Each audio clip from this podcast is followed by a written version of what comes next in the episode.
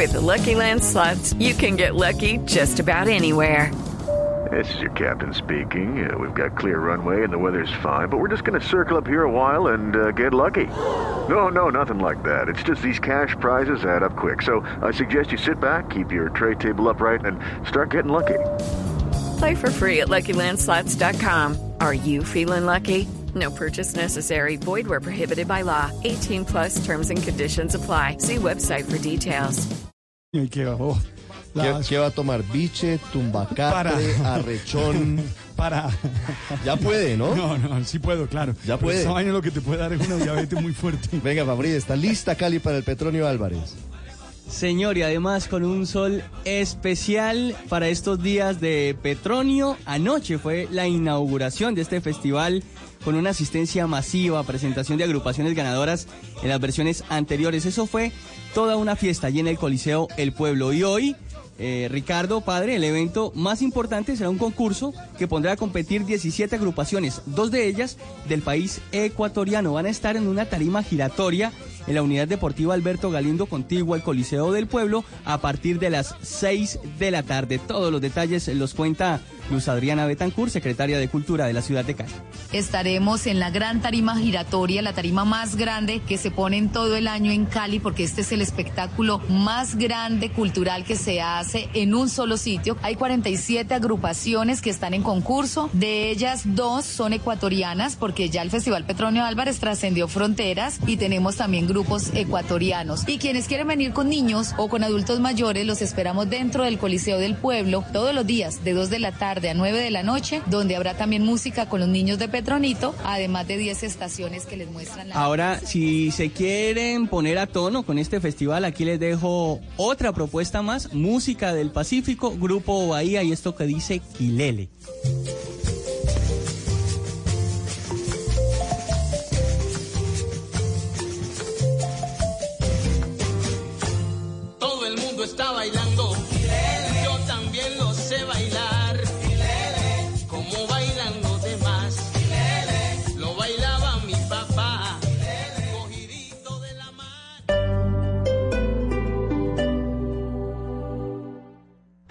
¿Me puedes prestar tu color café? Sí, mira, tú eres nuevo, ¿verdad? Sí, es que este colegio queda más cerquita de mi casa. Me llamo Martín. Yo soy Samuel. ¿Nos hacemos juntos? Bueno. Un color se convierte en una nueva amistad cuando se comparte. Ven a Titán Plaza. Aquí lo simple se convierte en algo grandioso. Titán Plaza, centro comercial. Grandioso. Aquí hace falta leche, huevos, verduras. Beta, pide todo eso al supermercado. Inmediatamente. Ha sido realizado. Parece ciencia ficción, ¿verdad? Pero ahora puede ser una realidad. Para conocer más sobre lo que se está volviendo realidad, Blue Radio presenta La Nube, tecnología e innovación en el lenguaje que todos entienden. Dirige Juanita Kremer. La Nube, de lunes a viernes desde las 7:30 de la noche por Blue Radio y bluradio.com. La nueva alternativa. ¿A cómo? ¡A cero! Mijitos, les habla Rigo. Si quieren ahorrar más, soliciten su cuenta a cero. Una cuenta de ahorros con cero pesos cuota de manejo. Cero pesos transferencias digitales a otros bancos. Y cero pesos en retiros cajeros Colpatria y Escocia Bancolpatria. Solicítala ya en www.scotiabancolpatria.com o en nuestras oficinas. Establecimiento bancario vigilado Superintendencia Financiera de Colombia. Cuenta con seguro de depósitos Fogafín. Términos y condiciones en nuestra página web. Y a esta hora tenemos información importante para todos los oyentes de Blue Radio. ¿Sabías que las empresas con empleados altamente comprometidos pueden llegar a incrementar en un 50% la lealtad de sus clientes? Si haces parte de Colsubsidio, tendrás acceso a un amplio portafolio de soluciones para el bienestar físico y emocional de tu gente y sus familias. Piscilago a la carta, pasadías corporativos, vacaciones recreodeportivas y mucho más. Tendrás trabajadores más comprometidos que se preocupan por tus clientes. Ven y haz parte de Colsubsidio. Afíliate y encuentra estas y muchas más opciones llamando al 745-7900, opción 1. 745-7900, opción 1. Vigilado Supersubsidio. Las movidas empresariales, la bolsa, el dólar, los mercados internacionales y la economía también tienen su espacio en Blue Radio. Escuche Negocios Blue. Esta noche a las 7 y 10 en Blue Radio. Con tu familia, tus amigos, la experiencia más grandiosa la vives en Titán. Titán Plaza, centro comercial. Grandioso. Cada amanecer desde las 4 de la mañana, Blue Radio le ofrece una primera mirada de las noticias más importantes de Colombia y el mundo. Son las 4 de la madrugada en Punto Colombia. Muy buenos días. A partir Sus de este madrugadas momento, estarán mañana, llenas de información de interés, de música y de deportes. De Colombia y del mundo. Vamos a estar hablando. Mañanas Blue 4 AM por Blue Radio y bluradio.com. La nueva alternativa. Sigue, Cata. ¿Cómo ha cambiado tu casa? Sí, tú sabes que con la llegada del bebé y el perro quisimos remodelar todo. Te quedó divina. En la Feria del Hogar, tu vida encontrará la ruta al hogar ideal. Recorre las rutas que hemos preparado para ti del 22 de agosto al 8 de septiembre en Corferias. Patrocina la vivienda. Organiza Corferias. Vigilado Superintendencia Financiera de Colombia. Ahora puedes hablar y ver en tiempo real lo que pasa con tu hogar o negocio. Prosegur Alarmas trae a Colombia la cámara con doble vía de comunicación. Aprovecha y lleva gratis la alarma que te da control total. Llama hoy al numeral 743. Recuerda, numeral 743 o ingresa a prosegur.com.co. Aplican condiciones y restricciones. Vigilado por la Superintendencia de Vigilancia y Seguridad Privada.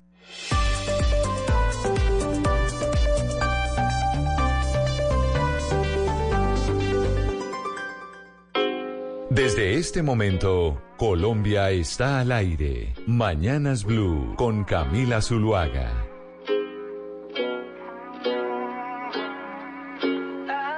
Yeah,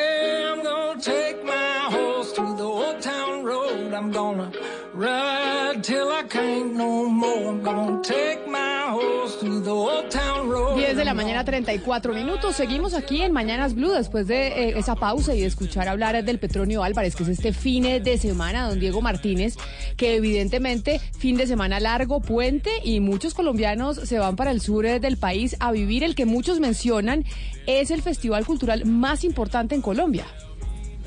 Pues yo no sé si será el más importante, Camila, pero sí es un gran evento.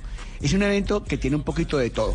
Tiene el tema gastronómico, es una locura, Camila. Los eh, atollados que hacen, los pescados que hacen, la gastronomía del Pacífico es sorprendente. Eh, el tema de la música, por supuesto, hay exposición artesanal, el recinto donde se hace es muy amplio y es a pesar de que Cali es una ciudad con altos índices de violencia, es un evento totalmente pacífico, nunca pasa nada. Eh, y, y la ciudad se vuelca, realmente es un evento que ha ido cogiendo mucho, mucha importancia y que vale la pena venir a, a- conocer.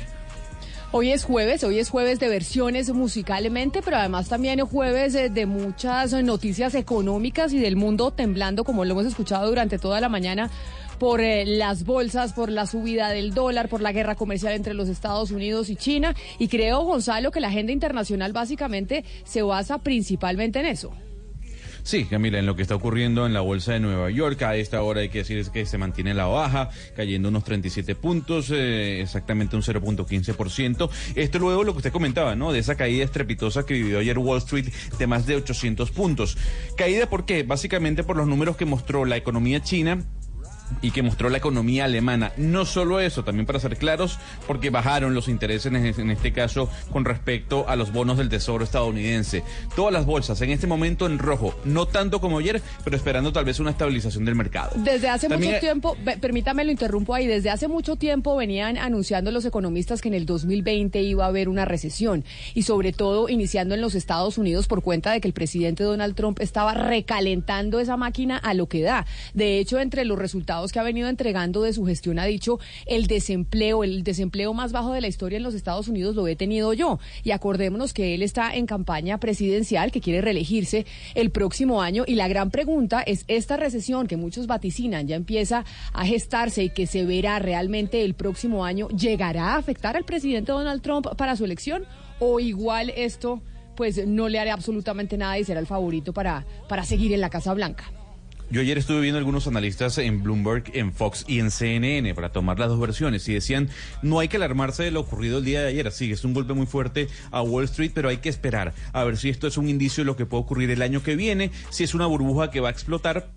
Porque no solo el tema de la, del desempleo, Camila, hay que recordar que la tasa de interés en los Estados Unidos bajó y ese es un punto positivo para Donald Trump, quien ha exigido desde la llegada a la Casa Blanca el descenso de las tasas de interés sobre los Estados Unidos. Hay que esperar. Los analistas dicen hay que esperar, no hay que pre- precipitarse en este caso sobre lo que está ocurriendo en la economía estadounidense.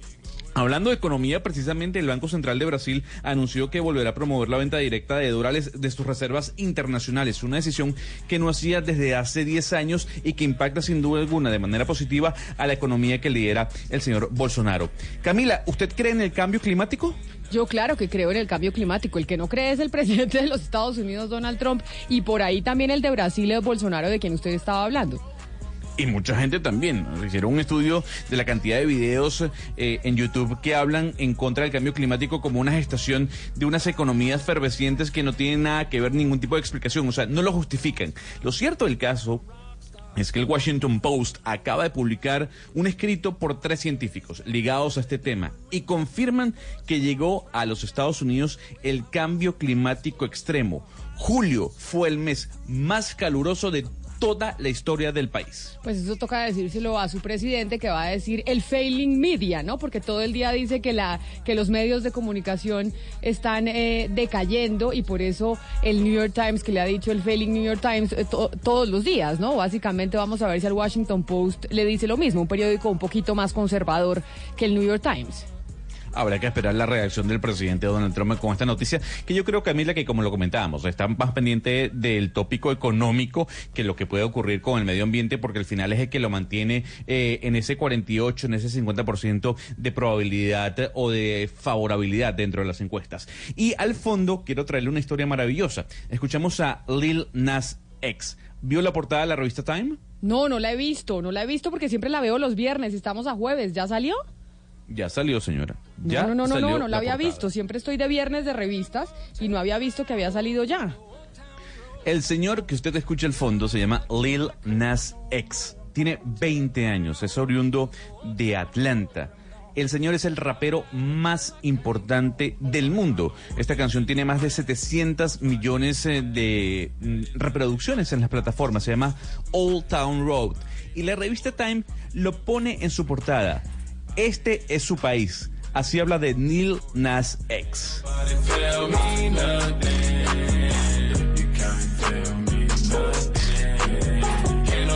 Y ya que estamos hablando de las preocupaciones de recesión eh, global a nivel económico, pues los industriales son los que generan el empleo, los industriales son los que pueden movilizar la economía y precisamente en Antioquia, que Ana Cristina, Antioquia está haciendo noticia hoy, mejor dicho, los paisas con, con el tema del túnel de Oriente, con la asamblea de la Andi y hasta allá está usted presente, mejor dicho, Antioquia en, eh, a nivel nacional generando noticia.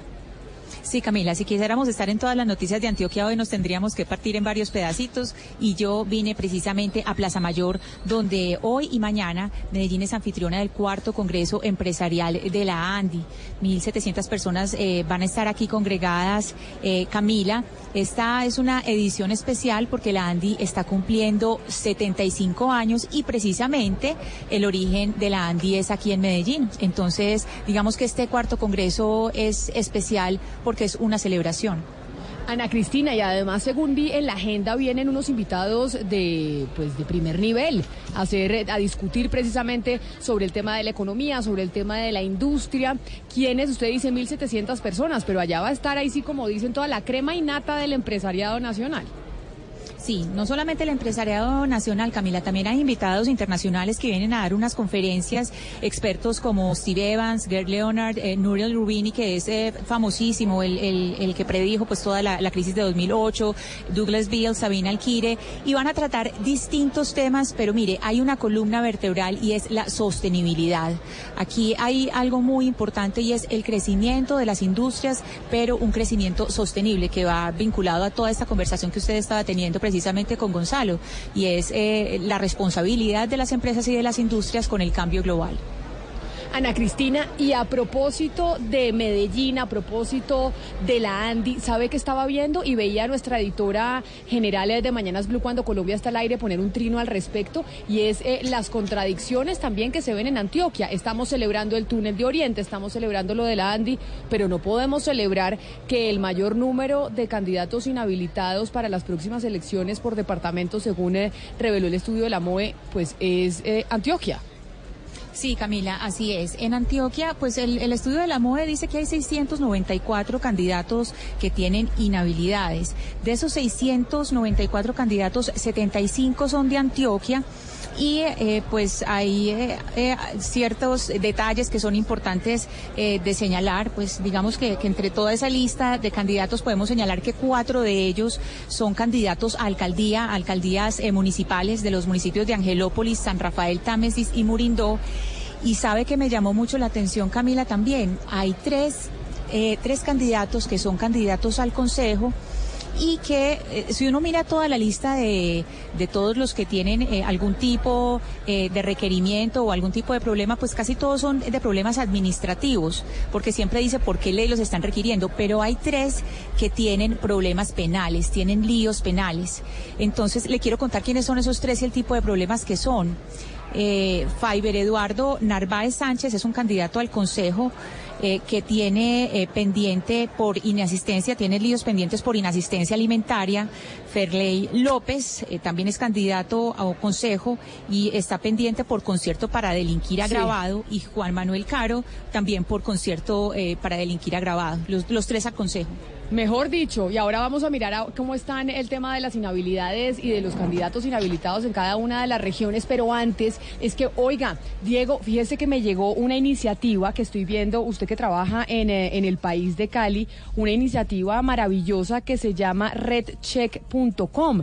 Y es que acuérdese que en época electoral siempre se mueven muchas noticias falsas en las redes sociales, hay mucha desinformación. Y una iniciativa que tiene pues aliados eh, regionales, está el Está el Colombiano, está la opinión de Cúcuta, Vanguardia, está el País, está AFP, precisamente haciendo una unión y un trabajo para que la gente pueda entrar a redcheck.com y ahí mirar cuáles son las noticias falsas que están circulando en la red para que no empiecen a comer cuento.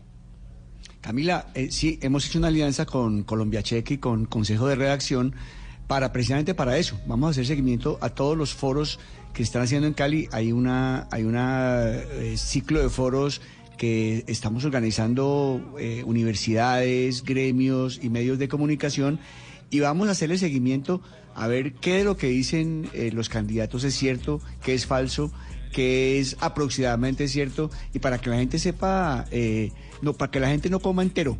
Es una, yo creo que es una herramienta muy importante para destapar a- a la gente que habla carreta y que dice cosas que no son ciertas y para que la gente sepa qué atenerse en las próximas elecciones. ¿Sabe qué me llama la atención? Y es que son medios, una alianza de medios regionales, o sea, son principalmente medios de la región. Ahí no vemos a ningún medio bogotano participando en esta alianza en contra de las falsas noticias.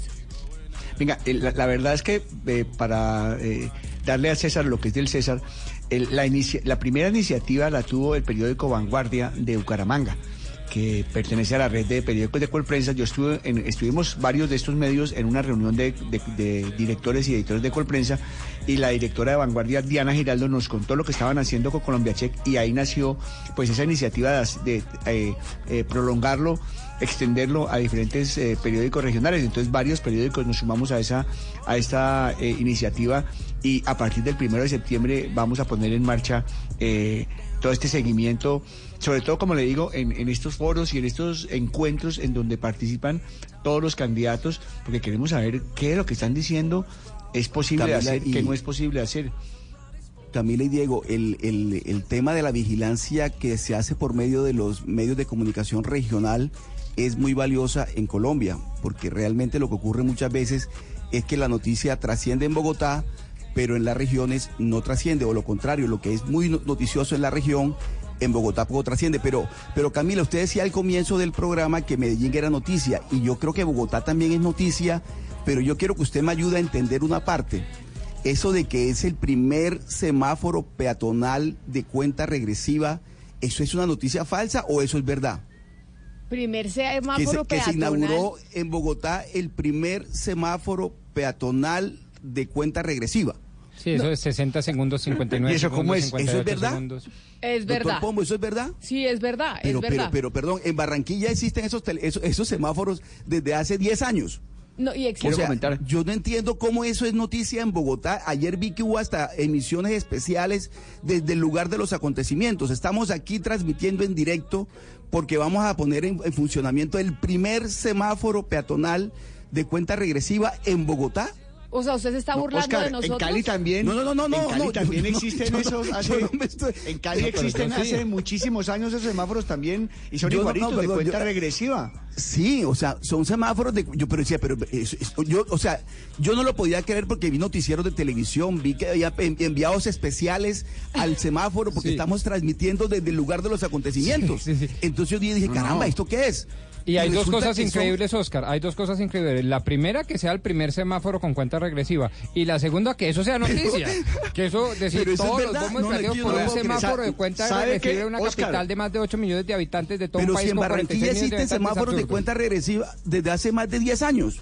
Oscar, ¿sabe qué sí es noticia? ¿Sabe qué sí es ¿Qué noticia, es noticia? Oscar? Vea, aquí en Cali, aquí en Cali están desmontando puentes peatonales para poner este tipo de cruces con el criterio de que hay que favorecer al eslabón más débil de la cadena de la movilidad, que es el Que es el peatón. peatón. Eh, han, Claro, han quitado como cuatro puentes peatonales, a los conductores les ponen se ponen furiosos porque aquí los conductores son carroadictos con muchas partes del mundo, entonces les ponen furiosos, pero la verdad es que han desmontado cinco semáforos peatonales y han puesto de estos con, con- con los semáforos con cuenta regresiva que existen en Cali desde hace 15 años, Oscar. Yo no me aguanté las ganas, dije, yo le voy a preguntar a Camila y al doctor Pombo, pues si es que yo estoy viendo mal o es una not- noticia falsa o qué es lo que realmente está ocurriendo. Se está burlando Porque de yo Oscar, decía- ¿no? Nos están diciendo aquí No, no, los no, que eso, ellos hace 10 años tienen esos semáforos, que allá en Barranquilla ya hace no sé No, cuánto. pero es que, Medellín, acaba que de inaugurar Cúcuta. un puente, de- Medellín acaba de inaugurar un, túnel de casi 10, ¿cuántos kilómetros tienen a Cristina el túnel? Como 10 kilómetros, 8 y pico. Pero mire, me en dice Bogotá aquí- están inaugurando el primer semáforo peatonal de cuenta regresiva. Me dice don Oscar, me dice un oyente, me dice eh, un oyente que se llama Sebastián Levich y me dice, no se deje influenciar, quieren caricaturizar el hecho, son semáforos con cuenta regresiva, eso sí, los que ustedes ya tenían, que ya los había en muchas partes, en Barranquilla, en Cali y en el resto del país, pero la novedad de este semáforo es que tiene sensores de tráfico, es decir, cambian de color con el flujo. Eso es lo que me dice el oyente. Y entonces, ¿cómo es la Cambian cosa? Si de- no hay, no, no, es que si- no hay carros, porque- se pone verde y el peatón puede pasar. Exacto, exactamente. Es Bueno, de nuevo, eso, eso novedad. debía ser para festejar. Un semáforo Buena idea, pero sí. inteligente, un semáforo No, no, no, inteligente, pero es lo que inauguraron.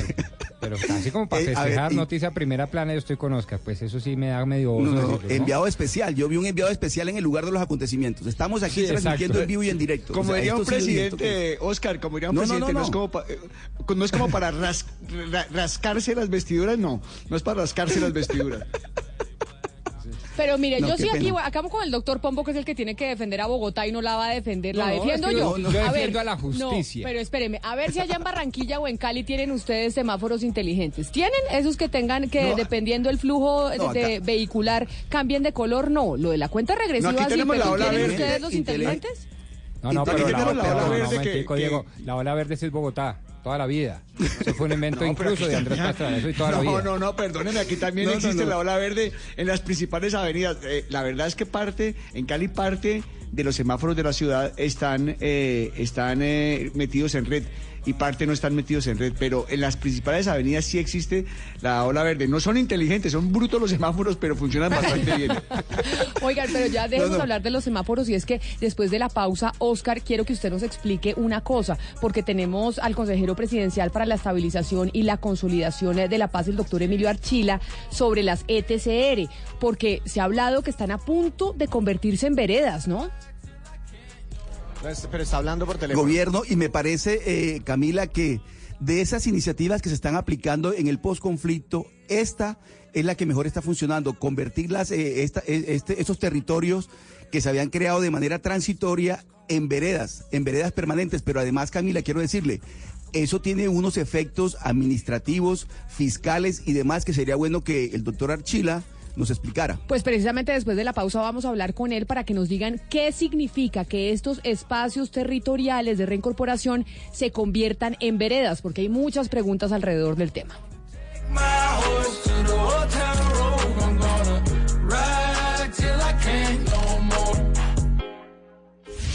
Colombia está al aire. Buenas tardes. Le entrego las llaves para el mantenimiento. Listo, señor. ¿Con qué empezamos? Por favor, me lo entrega sin pico y placa, silencioso y... ¡Ah, y eléctrico! Claro que sí. Tu próxima revisión se puede convertir en un Renault Twizy. Ven a la red de talleres autorizada Renault del 1 de julio al 30 de septiembre y recibe 20% de descuento en repuestos del plan único de mantenimiento en la revisión de 30.000 kilómetros o 3 años o 40.000 kilómetros o 4 años. Además, participa por un Renault Twizy 0 kilómetros. Tantos kilómetros recorridos merecen un Twizy. Conoce términos y condiciones en Renault.com.co. Y a esta hora de la mañana en Mañanas Blue tenemos información importante para todos los oyentes. El nuevo Huawei Y9 Prime 2019 tiene todo lo que te gusta. Revoluciona tus fotos con la cámara Pop-Up Selfie. Disfruta de una experiencia inversiva en su increíble pantalla de 6.59 pulgadas y guarda todas tus fotos y música en su memoria de 128 gigas. No esperes más y súbete a la diversión con el nuevo Huawei Y9 Prime 2019 con cámara Pop-Up Selfie. Continuamos con Blue Radio de la interpretación de los hechos en diferentes tonos. Mañanas Blue. Mañanas Blue. Colombia está al aire. Y estamos al aire con un tema muy importante en todo el territorio nacional. Son las 10 de la mañana, 53 minutos, y tiene que ver con las ETCR que están a punto de convertirse en veredas. Doctor Emilio Archila, mil gracias por estar con nosotros hoy aquí en Mañanas Blue. Bienvenido. Muchas gracias a ustedes por la invitación. Oiga, doctor Archila, tenemos muchas preguntas referente a lo que significa que las ETCR, que para recordarle al oyente, son aquellos espacios que se acordaron durante el proceso de paz en La Habana con las FARC, iban a ser esos sitios en donde iban a estar los eh, desmovilizados de la guerrilla. Eso ya cumplió eh, pues un año. ¿Y qué va a pasar ahora que se conviertan en veredas? ¿Por qué hay que convertir esos espacios en veredas? Muchas gracias. digamos, esa, esos espacios que, como dice la TED, ETCR, eh, siempre estuvieron pensados como espacios temporales. Eh, nosotros eh, digamos, teníamos la opción de haberlas prorrogado en esa temporalidad, pero lo que piensa el gobierno, lo que piensa el presidente es que tenemos que asumir el reto de llegar a las soluciones definitivas para seguir acompañando a los excombatientes que están en este proceso de reincorporación legítima y, y para poder hacerlo pues eh, nos forzamos entre todos a eh, no seguir la temporalidad y en los espacios que están, digamos, hay 24 de esos, de esos eh, algunos van a mantenerse, la gran mayoría van a mantenerse en los mismos sitios donde, donde están ahora eh, y eh, inicia el proceso para incorporarlos dentro del plan de ordenamiento territorial del municipio correspondiente. También estamos eh, comprando los lotes ya de, que están arrendados, comprándolos para, para ponerlos a disposición de la vivienda y de los proyectos productivos de los combatientes. Pero eso, pero cuando se convierten estos ETCR en veredas, porque hablemos del tema administrativo. Es decir, ¿qué significa? Porque se nos ha explicado a nosotros que en Colombia los municipios tienen una, una serie de beneficios administrativos en términos de recursos, los corregimientos, etcétera, etcétera. Cuando usted convierte estos ETCRs, que eran unos sitios en donde iban a estar los desmovilizados de las FARC y ahora son veredas, ¿eso qué significa administrativamente?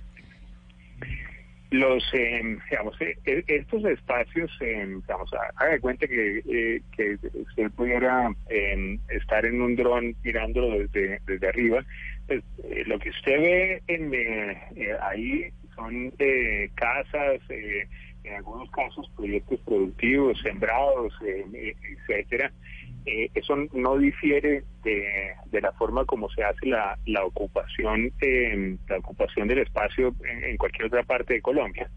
Resulta así que los eh, sitios que, que se escogieron en, en su momento son sitios que eh, casi en su totalidad no estaban dentro del ordenamiento del municipio ni para eh, ni para ser poblados hay, hay poblaciones que son poblaciones urbanas, hay poblaciones que son rurales, pero eso requiere de que en la reglamentación de, eh, de la utilización del suelo del municipio correspondiente se haya previsto eso.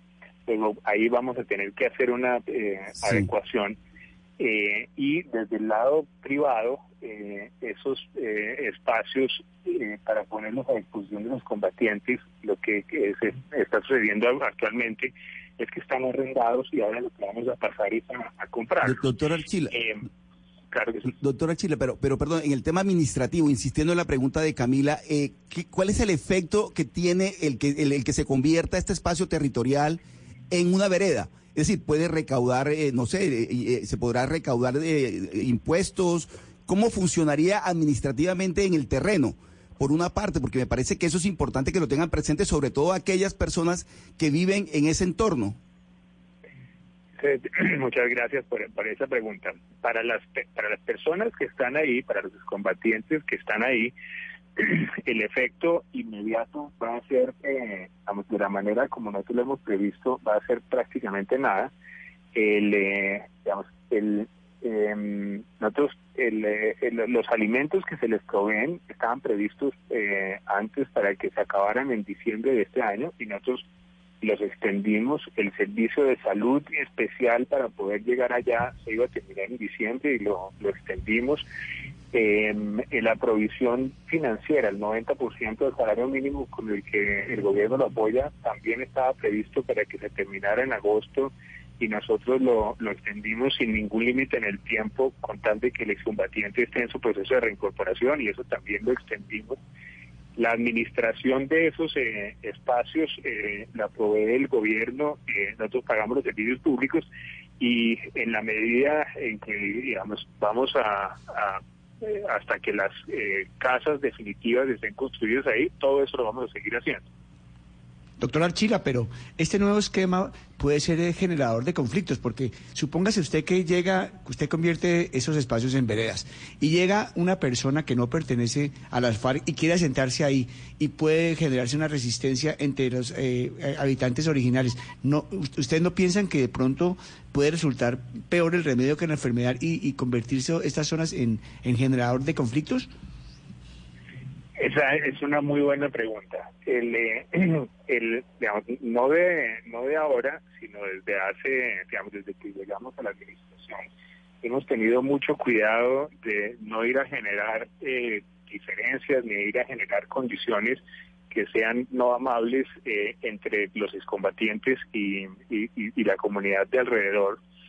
Eh, tenemos una eh, estrategia de carpa azul, esa es liderada por parte del ejército y, en esa que físicamente es una carpa azul, cada vez que existe algún tema que tratar entre la comunidad, las juntas de acción comunal, eh, las autoridades, los alcaldes, eh, cual- cualquiera que sea eh, el, el tema que se deba tratar, hay reuniones en ese espacio para poder ir analizándolos. Eh, en la gran mayoría, si no en la totalidad de los eh, de los espacios, ya hoy en día existen personas que, que son de la de, las comunidades combatientes y, y, de alrededor que viven, eh, digamos, físicamente en esos eh, en esos espacios. Eso no, no, no, no sería nuevo un número grande de los eh, proyectos productivos que hemos impulsado y aprobado son compartidos por parte de los combatientes y también gente que no es eh, el combatiente. Y permítame terminar llamando la atención en un hecho que para mí fue muy diciente. Eh, este proceso nosotros no lo estamos improvisando, sino que lo venimos trabajando desde hace muchos meses.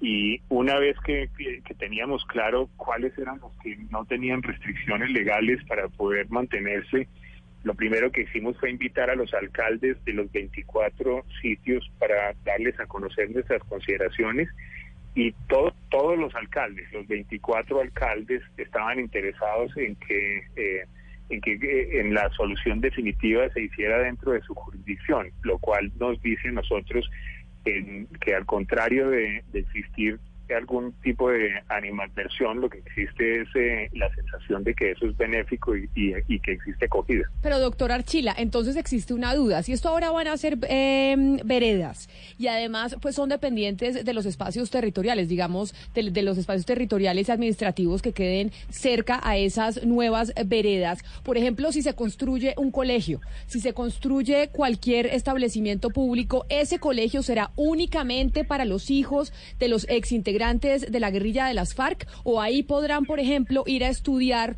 otros niños que no necesariamente tengan un vínculo con las FARC.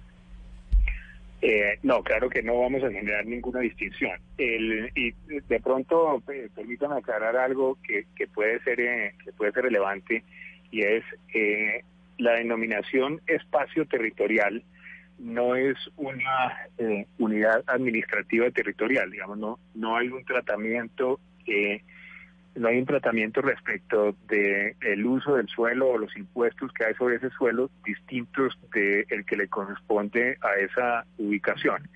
Tenía mucho más que ver con las eh, funciones que venía cumpliendo el, de, el gobierno y las características de nuestra relación con quienes estaban ahí, pero el, el, el inmueble era un inmueble dentro de la jurisdicción.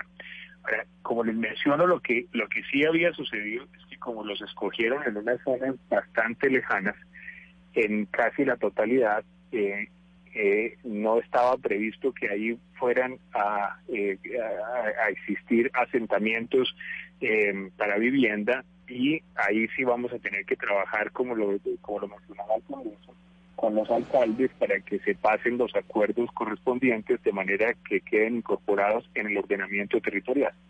Eh, sí, doctora Archila, es claro que no puede haber diferenciación y, y, pues, que las escuelas distintos niños pueden ir, pero por ejemplo, servicios de salud, si estas veredas empiezan a crecer, ¿en qué plazo eh, piensan ustedes o cómo han planeado la construcción de nuevos servicios de salud o de nuevos colegios, si es el caso?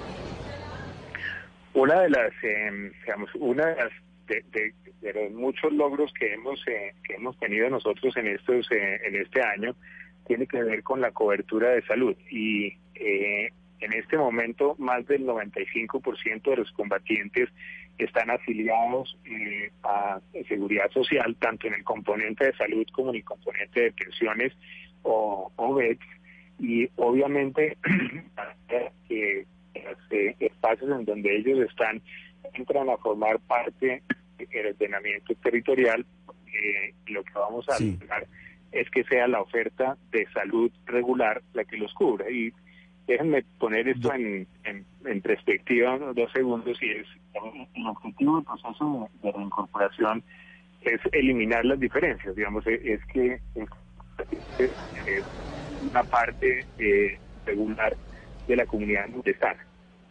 Sí, eh, doctora Chile, ustedes tienen eh, en la mira algunas eh, ETCR que digamos son las que tienen mayor prospecto de crecimiento, que ustedes ya han visto que tienen mayor tendencia a crecer. Eh, digamos, hay algunos en donde, en han llegado familiares y, personas que no eran, tenemos ya, Doctor Archila, estamos perdiendo la comunicación con usted. Yo creo que usted está en un teléfono celular y por eso, pues como sucede normalmente cuando uno tiene llamadas por celular, se empieza a perder la señal. Doctor Archila. No, creo que perdimos la comunicación eh, con el doctor Archila, a quien le damos las gracias por haber estado con nosotros hoy aquí en Mañanas Blue hablando de esta noticia que obviamente genera muchos interrogantes. Y es ahora las ETCR, esos espacios que se acordaron en La Habana con la guerrilla de las FARC, que ahí iban a estar eh, los desmovilizados de las FARC, eso en un principio no iba a ser permanente, pero ahora con la con, eh, con lo que dice el, el, doctor Archila que se convierten en veredas, pues sí serán espacios permanentes. Ese es el objetivo y lo digo yo por dos razones sabemos y lo saco de los informes presidenciales del 20 de julio y del 7 de agosto. Las 24 ETCRs recogen hoy más o menos 30 mil, eh, perdón, 3 mil excombatientes. La gran pregunta es si constituyéndose en veredas van a aumentar Do el número de habitantes en esas veredas o por Doctor el contrario Pomo. va a seguir la tendencia a disminuir a través de los Mira, proyectos productivos y alternativas laborales de la para, reincorporación. Para decirlo, para decirlo eh, de una manera muy coloquial, en Colombia van a existir 16 nuevos pueblos nuevos pueblos. Estas veredas son pueblos. Pero, los, pero las pueblos, veredas no son pueblos. Pero, pero, pero además. No, no, digo, la, la, vereda con el desarrollo, con la dinámica que comienzan a adquirir son pueblos a la vuelta de unos, de unos años. Eso no, no puede ser de otra forma. Sí, pero, pero es que, que ya están. Lo siguiente, es que... a propósito. No, pero a propósito, existían como entidades territoriales que no tenían la figura, por eso el doctor Archila nos está explicando todos los efectos que tendría convertir eso en vereda. Y esa vereda son pueblos, son pueblos que a la vuelta de unos años pues van a tener sus habitantes y todo lo demás eh, que, hace parte del desarrollo de, de cada una de ellas. Pero las preguntas que surgen son muchas. Por ejemplo, ¿Qué pasa con si, si la, en, esa, en ese sector hay habitantes, hay otros pueblos de, con mayor número de habitantes que se resisten a tener allí una convivencia con ese, con ese pueblo, entre comillas, impuesto de alguna manera allí? ¿Cómo se maneja esa- e- ese asunto, que es un asunto delicado y que podría convertir más tarde en, en- en ser foco de conflictos? Pero ojalá que no sea así, pero digamos, son preguntas que surgen y le digo por qué a partir de un hecho concreto. Mire, en Colombia no se han podido construir muchas megacárceles. Le voy a contar por qué. Porque los municipios, los habitantes de los municipios, no solamente los, no, no los alcaldes, No, pero los Oscar- habitantes de los Pero es municipios que, Oscar, se oponen a factor- que tengan el factor clave en es la presencia del Estado. Una megacárcel. Y esa fue la respuesta que le dieron a Diego Digo, Oscar.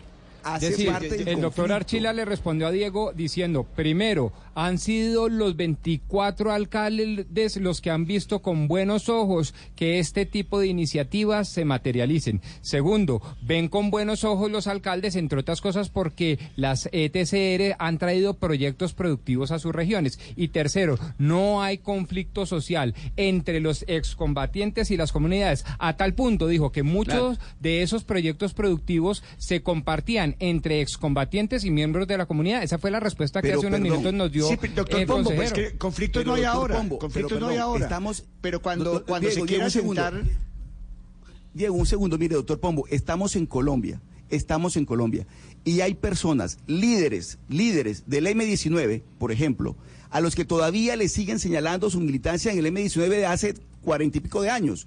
Es decir, esto se requiere, a lo que yo me refiero es a lo siguiente, se requiere de una, de una, de aclimatar muy bien este Claro, tipo Oscar, de pero de iniciativas. eso, pero de eso se trata, de eso con se la trata el proceso y problemas, eh, pues, no- y, y problemas de convivencia por personas que no quieren que estén en ciertos territorios pasan en todos lados. No nos va- ya no vamos a Medellín, a las comunas con las fronteras invisibles. En Medellín, una ciudad establecida desde hace muchísimo tiempo, hay fronteras invisibles en donde la gente no puede pasar de un lado a otro. Entonces esa no podría ser la pero- justificación de que no pudieran convertirse estas ETCRs en veredas. Eso es un tema Camila, que existe a nivel no, pero- pero internacional que puede existir conflicto en que una persona no quiera que otra se vaya a vivir a su territorio.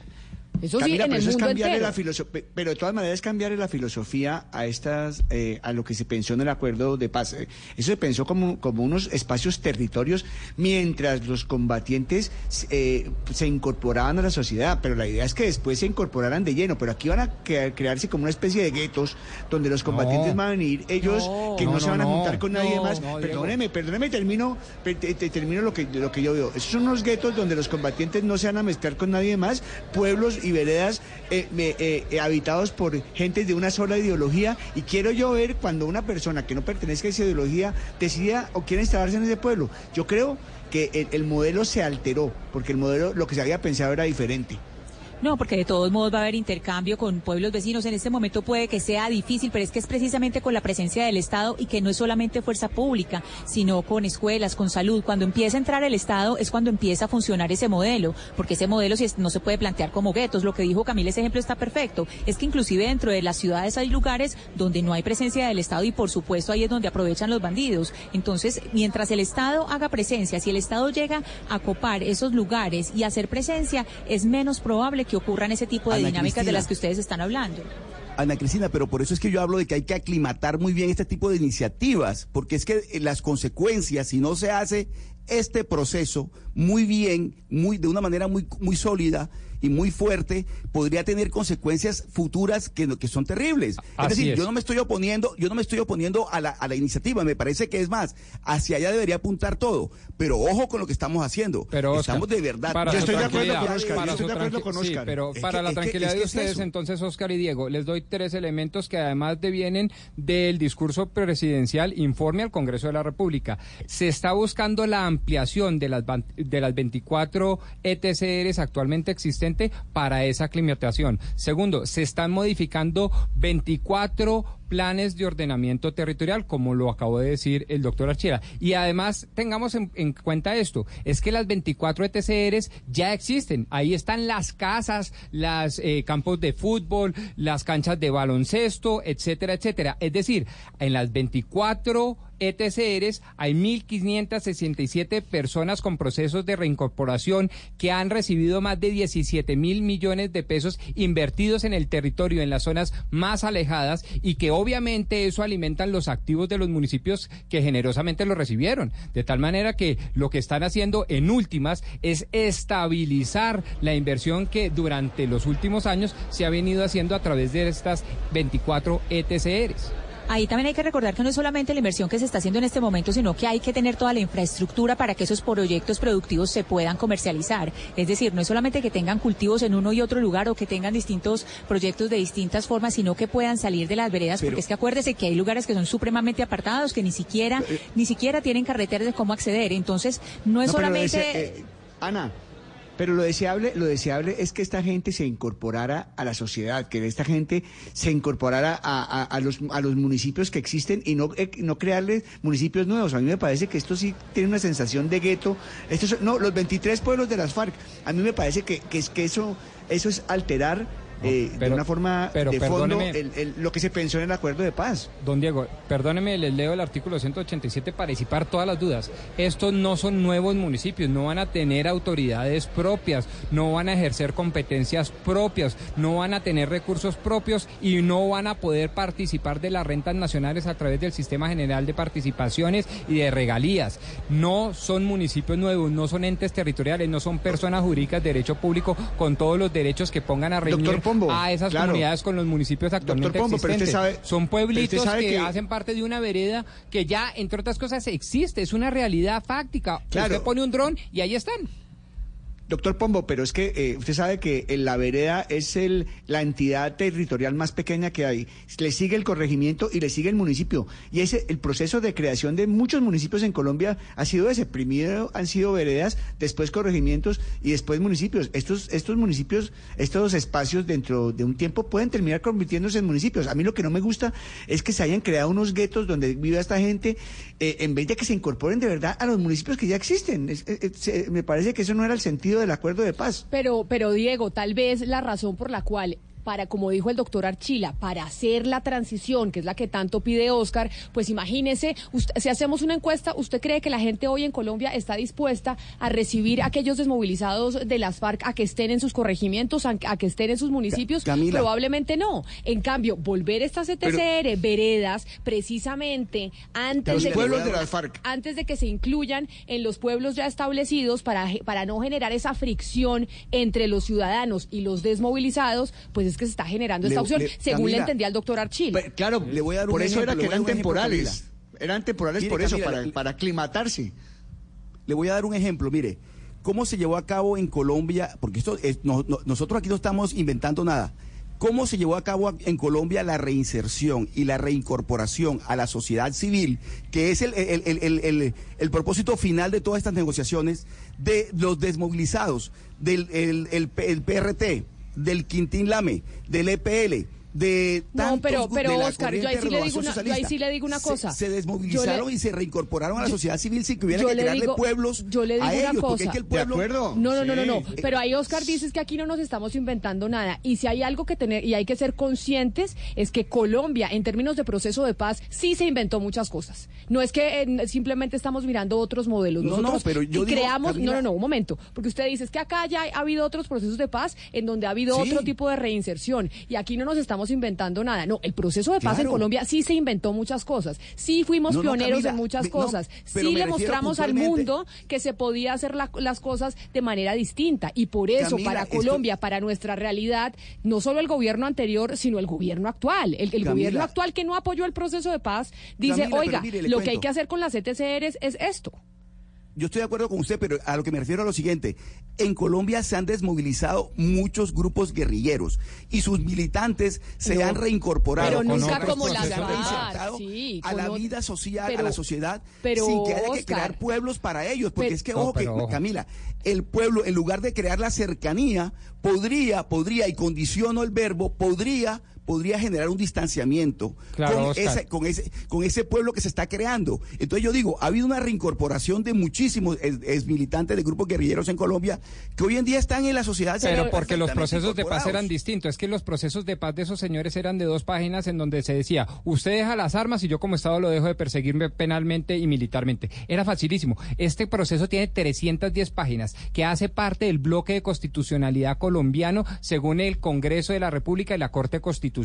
Es decir, ahí hay unas obligaciones constitucionales que para muchos son exigibles. Y esta es una, una de muchas. Son cientos, valen cientos de billones de pesos. Lo que quiero Claro, decir es que aquí no pero simplemente se dijo, oiga, deje las armas y yo lo dejo de, de perseguir. No, acá hay unos compromisos Ah, ah, pero- pero vea, gigantescos, como por ejemplo esto.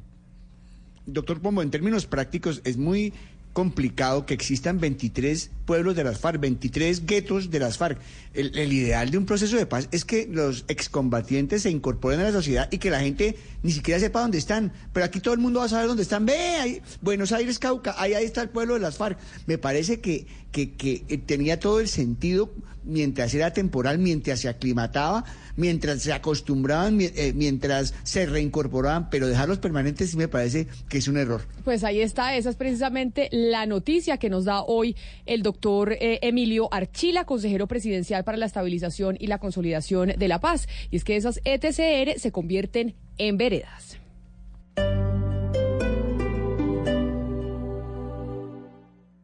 Este fin de semana en el Blue Jeans, el sábado, las nuevas alternativas en educación superior para escalar en el mundo profesional de hoy y en el que las carreras tradicionales parecen rezagadas. El domingo hablaremos de las 25 lecciones de Wimbledon para la vida. Y el lunes festivo, la barriga de papá, los cambios físicos de los hombres y sus riesgos después de los 30. Bienvenido a toda la música y el entretenimiento en el Blue Jeans de Blue Radio. En Blue Jeans, todo este fin de semana por Blue Radio y bluradio.com. La nueva alternativa. Ahora puedes hablar y ver en tiempo real lo que pasa con tu hogar o negocio. Prosegur Alarmas trae a Colombia la cámara con doble vía de comunicación. Aprovecha y lleva gratis la alarma que te da control total. Llama hoy al numeral 743. Recuerda, numeral 743 o ingresa a prosegur.com.co. Aplica condiciones y restricciones. Vigilado por Superintendencia de Vigilancia y Seguridad Privada. El Andén, viernes a las 10 de la noche en Blue Radio y bluradio.com. La nueva alternativa.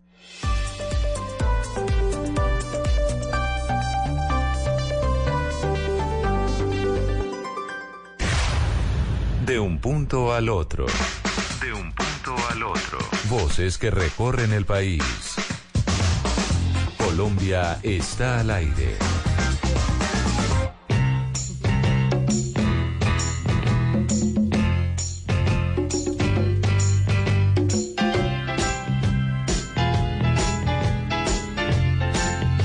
Oiga, quiero decirle 11 de la mañana, 20 minutos después de esta discusión sobre las ETCR, devolverme a otra que estábamos teniendo sobre lo de los semáforos. Porque, mire, don Oscar, aquí nos están diciendo, eh, mejor dicho, de todo.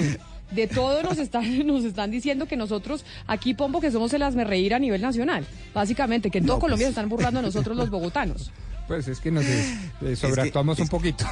No, Es que me dice, mire, me dice pero- Hernán Ortiz eh, Nogues, me dice, en Medellín sí hay de esos semáforos inteligentes y hay cámaras que reconocen los rostros y las placas. Así les duela. Esa noticia es una vergüenza y una caricatura. Ya los paisas regañándonos Ay, a nosotros, mío. Ana Cristina. ¿Y eso existe en Medellín? Eso dice aquí el oyente, que hay, pues un- que creerlo, que hay Hay una- cámaras que hay- reconocen las caras.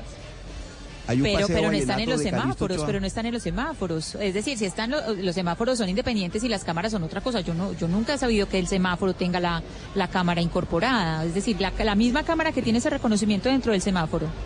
Pero mire, Pero es que eh, la Ana verdad, la verdad Camila, pareció- es que Bogotá, Bogotá se ha quedado totalmente en el tema de la infraestructura. Aquí en Cali tenemos, aquí no hacemos tanto bulla como los paisas, pero aquí en Cali tenemos el túnel urbano más largo de Colombia, un kilómetro. Eh, eh, y que, que- que, eh, ayudó muchísimo a descongestionar la circulación de carros entre el norte y el sur de la ciudad y es una verdadera obra de ingeniería. A mí me pareció ver en la noticia de ayer en Bogotá, eh, en el enviado especial que estaba allá en el lugar de los acontecimientos, me pareció ver utilizando especial. voladores.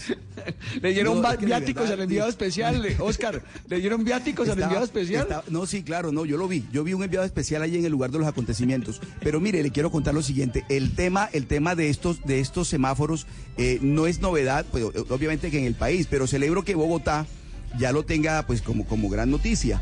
Lo que, lo que sí me llama la atención es que eh, en el caso de Bogotá, ¿por qué razón, eh, Camila, y es una inquietud que tengo también, ¿Por qué razón cuando se habló del deprimido, se acuerda el famoso deprimido de Pero- la 94 que también claro, fue inaugurado fue. con bombos? Que se bombos demoraron platillos? 25 años. Sí, lo arrancó, lo- lo Jiménez de Quesada. Eh, No, lo no, arrancó el Jiménez de deprimido, Quesada. acuérdese, acuérdese que el deprimido de la deprimido 94 fueron el los deprimido de la nu- fue 94 Julio fue una obra Gómez, de ingeniería. El que tenía ¿Cómo? eso, Julio Gómez, eso ca- cartel de la contratación en Bogotá era el deprimido de la 94 que nos demoramos un montón. Pero antes de que se sigan burlando de nosotros los bogotanos allá afuera en Barranquilla, en Cali en Medellín y nos estén diciendo que ellos son más avanzados que nosotros aquí en Bogotá y que aquí Bogotá esto es lo peor, les quiero decir que es que Felipe García está enviado precisamente con la cifra de crecimiento de Colombia del último trimestre que acaba de salir y llega precisamente en un momento en donde hay temor sobre una recesión mundial. Felipe, ¿cuánto creció la economía en el último trimestre?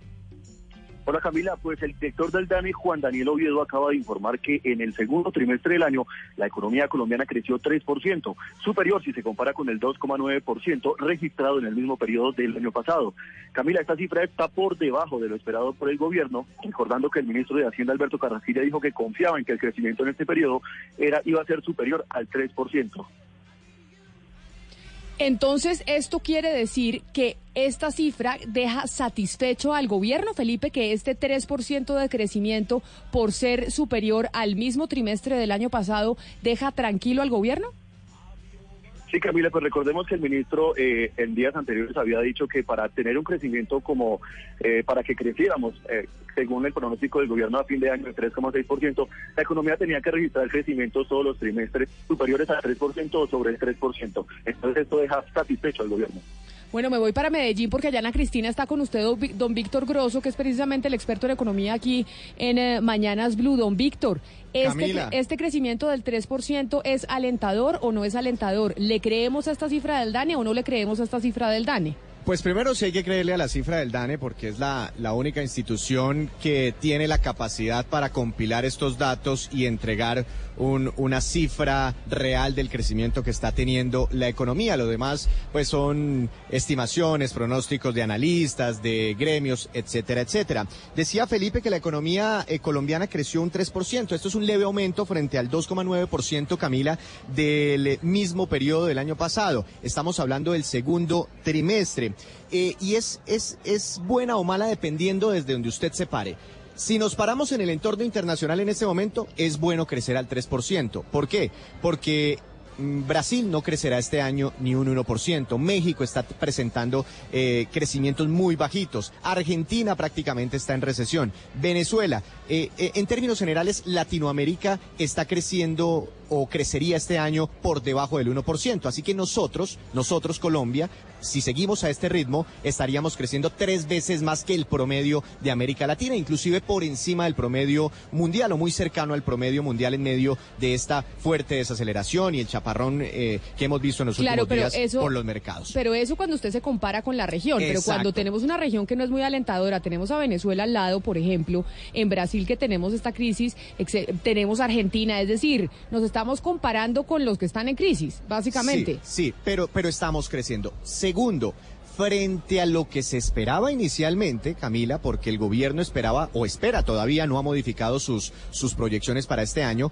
esperaba un 3,6% todo el año, todo el año. Y resulta que en el primer trimestre crecimos por debajo del 3 y en el segundo trimestre eh, eh, crecimos al 3. Es decir, que para cumplir las metas del gobierno y de las estimaciones iniciales que tenían todos los analistas, todavía estamos muy lejos. Tendríamos que crecer más del 4% en el segundo trimestre y eso se ve difícil ahora más teniendo en cuenta el, el entorno internacional. Es muy posible que el gobierno tenga que apretarse, ajustar un poco su, su, su pronóstico, dar el brazo a torcer, pero vamos a ver cómo recibe el gobierno nacional esta cifra del 3%. Me gustaría comentarle algunos datos, eh, eh, Camila, porque el comercio comercio se viene recuperando en Colombia, pasó del 3,7 al 4,8%. El sector financiero muy bien, esto es importante en medio de una crisis de los mercados in- financieros internacionales, que, nuestra, que nuestro sector financiero permanezca sólido. eh, y, y algunos datos relacionados con el sector de la información y las telecomunicaciones, ese sector aumenta de 3,1 a 4,2%. La industria manufacturera, sorpresa negativa,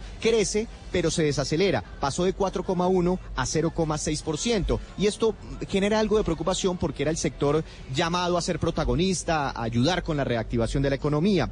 El sector de la construcción, protagonista, no crece mucho, crece 0,6% apenas, pero es que venía de cifras negativas el año pasado. Así que hay una, una recuperación en el sector de la construcción que se divide en dos, Camila. La construcción de grandes obras de infraestructura, eso viene volando, viene muy bien, pero lo que, lo que genera un lunar dentro de este sector es la construcción de edificaciones. Eso todavía eh, muestra cifras negativas. Y el agro, eh, Camila, se desacelera. El año pasado estaba creciendo en este segundo trimestre un 5,4% y ahora 1,5%. Para no extenderme mucho más, sí quiero destacar, Camila, que todos los sectores crecieron, todos los sectores de la economía crecieron, algunos poco, otros más, pero todos crecieron. Ninguno eh, presentó una desaceleración, una contracción y eso se puede destacar. Víctor, recordémosle a los oyentes entonces, la meta de crecimiento del gobierno en principio, lo que ellos habían dicho que la economía colombiana iba a crecer en este 2019 era de cuánto? 3,6% para todo el año 2019. Para Ya- todo el año. Ya el Fondo Monetario Internacional se bajó al 3,4. El Banco de la República también dice, no, no vamos a crecer todo eso, vamos a crecer un 3% este año. Eh, los analistas que nosotros consultamos en Data y FX también esperan un 3%. Prácticamente el único solito allá, el más optimista en este momento, antes de conocer estas cifras de hoy, era el gobierno, que se mantiene en el 3,6% para este año. Pero mire, entonces es que es para explicarle a los oyentes, estas entregas de crecimiento trimestral que hace el DANE son como cuando uno presentaba los parciales en la universidad. Claro. Uno tenía cuatro parciales, entonces ya nos entregaron dos y uno ahí iba sabiendo si tenía que estudiar un poquito más o un poquito menos para la nota alcanzada. En el primer, la primera entrega que tuvimos de crecimiento de Colombia, es decir, el primer, parci- el primer parcial que presentamos fue de 2,9, ¿no? Sí, estuvo, ya le confirmo ese dato, pero creo que estuvo alrededor del 2,8, si ma- 2,8. eh, Exacto. Lo tengo aquí, 2,8% fue el crecimiento, es decir, por debajo del 3. Y crecí, y ahorita nos acaban de entregar el otro que es el 3. Es, lleva- Tres. es decir, Entonces, ¿a qué llevamos, promedio? Vamos llevamos en en, pro- 2.9. en promedio 295, digamos. Más o 295, menos. más o menos. Ahí, ahí vamos. Y- Entonces uno dice, para pasar el, todo el año, necesito crecer mucho más del 3, e inclusive más del 4 en el segundo semestre para, para ojalá llegar a esa meta del 3,6%. Y en este momento, en este contexto, como, como estamos viendo algunas cifras, lo que está ocurriendo a nivel internacional, el freno en las exportaciones es muy complicado, muy difícil que Colombia crezca. No imposible, cualquier cosa puede pasar, ¿no? oiga, pero, Víctor pero es y muy Camila. difícil que Colombia pueda crecer al 4% en el segundo trimestre para pasar el año según las metas. Le tengo noticia porque está en desarrollo en este momento la rueda de prensa allí en el DANE y acaban de revisar al alza esa, esa cifra de crecimiento del primer trimestre. Ay, no, no diga, pero en el DANE están 2.8. revisando todas las cifras. Sí, Víctor- Víctor le había pegado, efectivamente Estaba en el 2.8, pero el DANE acaba de revisar la cifra y la ubica en el 3%. Es decir, Ah, que vamos en el 3. Vamos en el 3. Sí, 3 Pero- más 3 dividido 2, 3.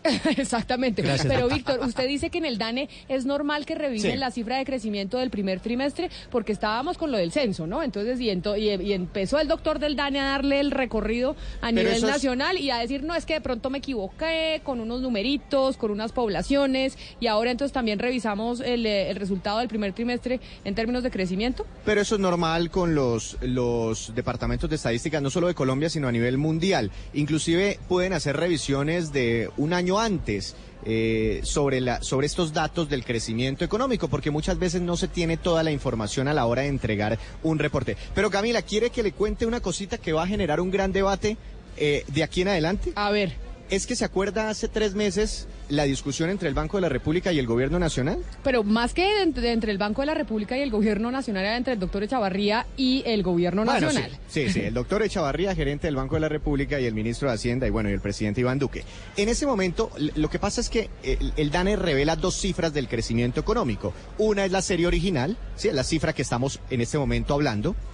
Y la otra es una cifra desestacionalizada. Es un poco técnico, eh, pero borra algunos, eh, algunos factores que ocurren estacionalmente o en ciertos momentos. Entonces, cuando hay más días festivos, cuando no hay tantos días festivos. Bueno, pero no me voy a enredar en ese cuento. Y la discusión fue porque en ese momento el gobierno le, le metió la ficha o sacó pecho por la cifra original que fue de 2,8%, que dice Eduardo ahorita que subió al 3%, ¿sí? Y el Banco de la República dijo, no, no, no, no, la que hay que mirar es la desestacionalizada, que es más bajita, es de 2,3%. Y el gobierno dijo, no, necesitamos es mirar la cifra eh, original y el Banco de la República, no, la desestacionalizada. ¿Qué pasa ahorita? Estamos encontrando o nos están entregando en este momento la nueva cifra desestacionalizada del segundo trimestre y en este momento salió por encima a la original. O sea, la original fue de 3%, la desestacionalizada fue de 3,4%. Entonces vamos a ver si el gobierno esta vez le hace o Caso saca al. Banco de la República. Sí, y le dice, sí, mire la desestacionalizada.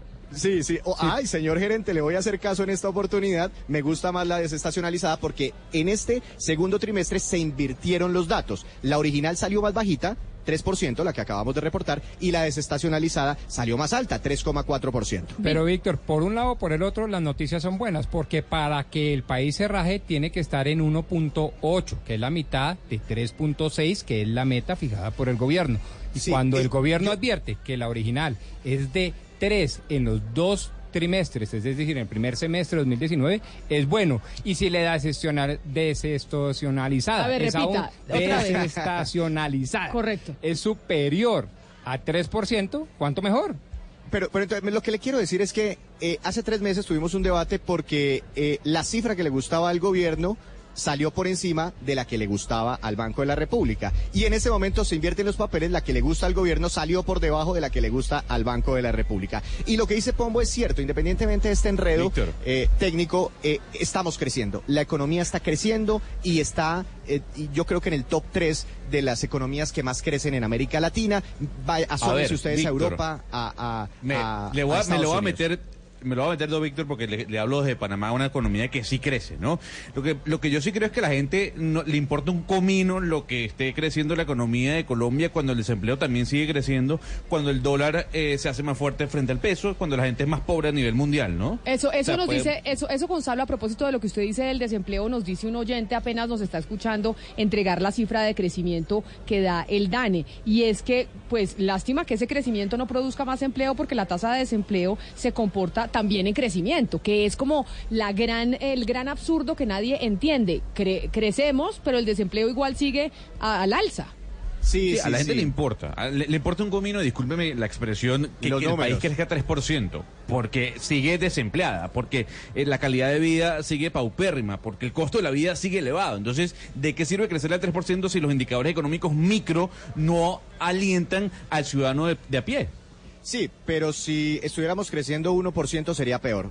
El desempleo sería mucho más alto, tenga absoluta seguridad de eso. Ahora, ¿qué está pasando con el desempleo? Ese es otro debate que ni siquiera el gobierno todavía sabe realmente qué es lo que está sucediendo, ni siquiera el Banco de la República. Algo puede ser, está relacionado con la migración venezolana, eh, podría estar relacionado también por la, mm, una menor oferta desde, desde el empresariado, no sabemos por cuál razón, si por el aumento que tuvo el salario mínimo, eh, que fue muy por encima de la inflación, o porque en el panorama o en el ambiente se vienen unos proyectos en el Congreso de la República que le ponen más cargas salariales eh, a los empleados eh, formales. Entonces, hay una cantidad de cosas eh, y es un fenómeno no, eh, de- del alto desempleo no solo en Colombia, también otros países de Latinoamérica están viviendo ese, ese mismo fenómeno. Víctor, y para cerrar esta noticia del crecimiento económico, me envían precisamente nuestro periodista Felipe, que está allá en la rueda de prensa que está del DANE, en donde están est- entregando todos estos datos de crecimiento, y dice, el DANE revisó el alza del dato de crecimiento de la economía colombiana en el primer trimestre, que se había dicho que era del 2.8, y ya no vamos en el 3, sino que entregaron nuevamente es 3.1. Ah, 3.1 es ¿Del es primer el- trimestre? Sí, del primer trimestre. O sea que Bueno. estamos en 3.05. Si En hacemos 305, digamos que, que estamos creciendo a un ritmo del 3%, por encima del crecimiento económico del año pasado, muy por encima del 2017. El 2017 fue, eh, en términos económicos, muy complicado para nuestro país. En ese momento aterrizó todo ese choque eh, a eh, de, de la crisis petrolera en Colombia y de ahí en adelante nos hemos levantado. Todavía falta meterle eh, carbón a algunos eh, sectores para que tengan un mayor dinamismo. Y bueno, no sabemos ahora cómo van a cambiar las expectativas para el segundo semestre, Camila, en medio de todo lo que está pasando con Estados Unidos, China, Alemania, Argentina, etcétera, etcétera. Bueno, pues ahí está entonces el crecimiento del último trimestre en Colombia, el crecimiento de la economía, según el DANE, es de el 3%. Colombia está al aire. Hoy es 15 de agosto y a esta hora de la mañana seguimos acompañándolos con Mañanas Blue aquí en Blue Radio. El nuevo Huawei Y9 Prime 2019 tiene todo lo que te gusta. Revoluciona tus fotos con la cámara Pop-Up Selfie. Disfruta de una experiencia inversiva en su increíble pantalla de 6.59 pulgadas y guarda todas tus fotos y música en su memoria de 128 gigas. No esperes más y súbete a la diversión con el nuevo Huawei Y9 Prime 2019 con cámara Pop-Up Selfie. Yo me llamo Llega a tu ciudad. Bucaramanga, prepárate para erizarme. Preséntate mañana en el Centro de Convenciones Neomundo. Calle 89 Transversal Oriental Metropolitana 69. Barrio Tejar. Muy pronto estaremos en Medellín y Cali. Caracol Televisión. Diversas ópticas. Hechos que marcan el acontecer. Mañanas Blue. Mañanas Blue. Colombia está al aire.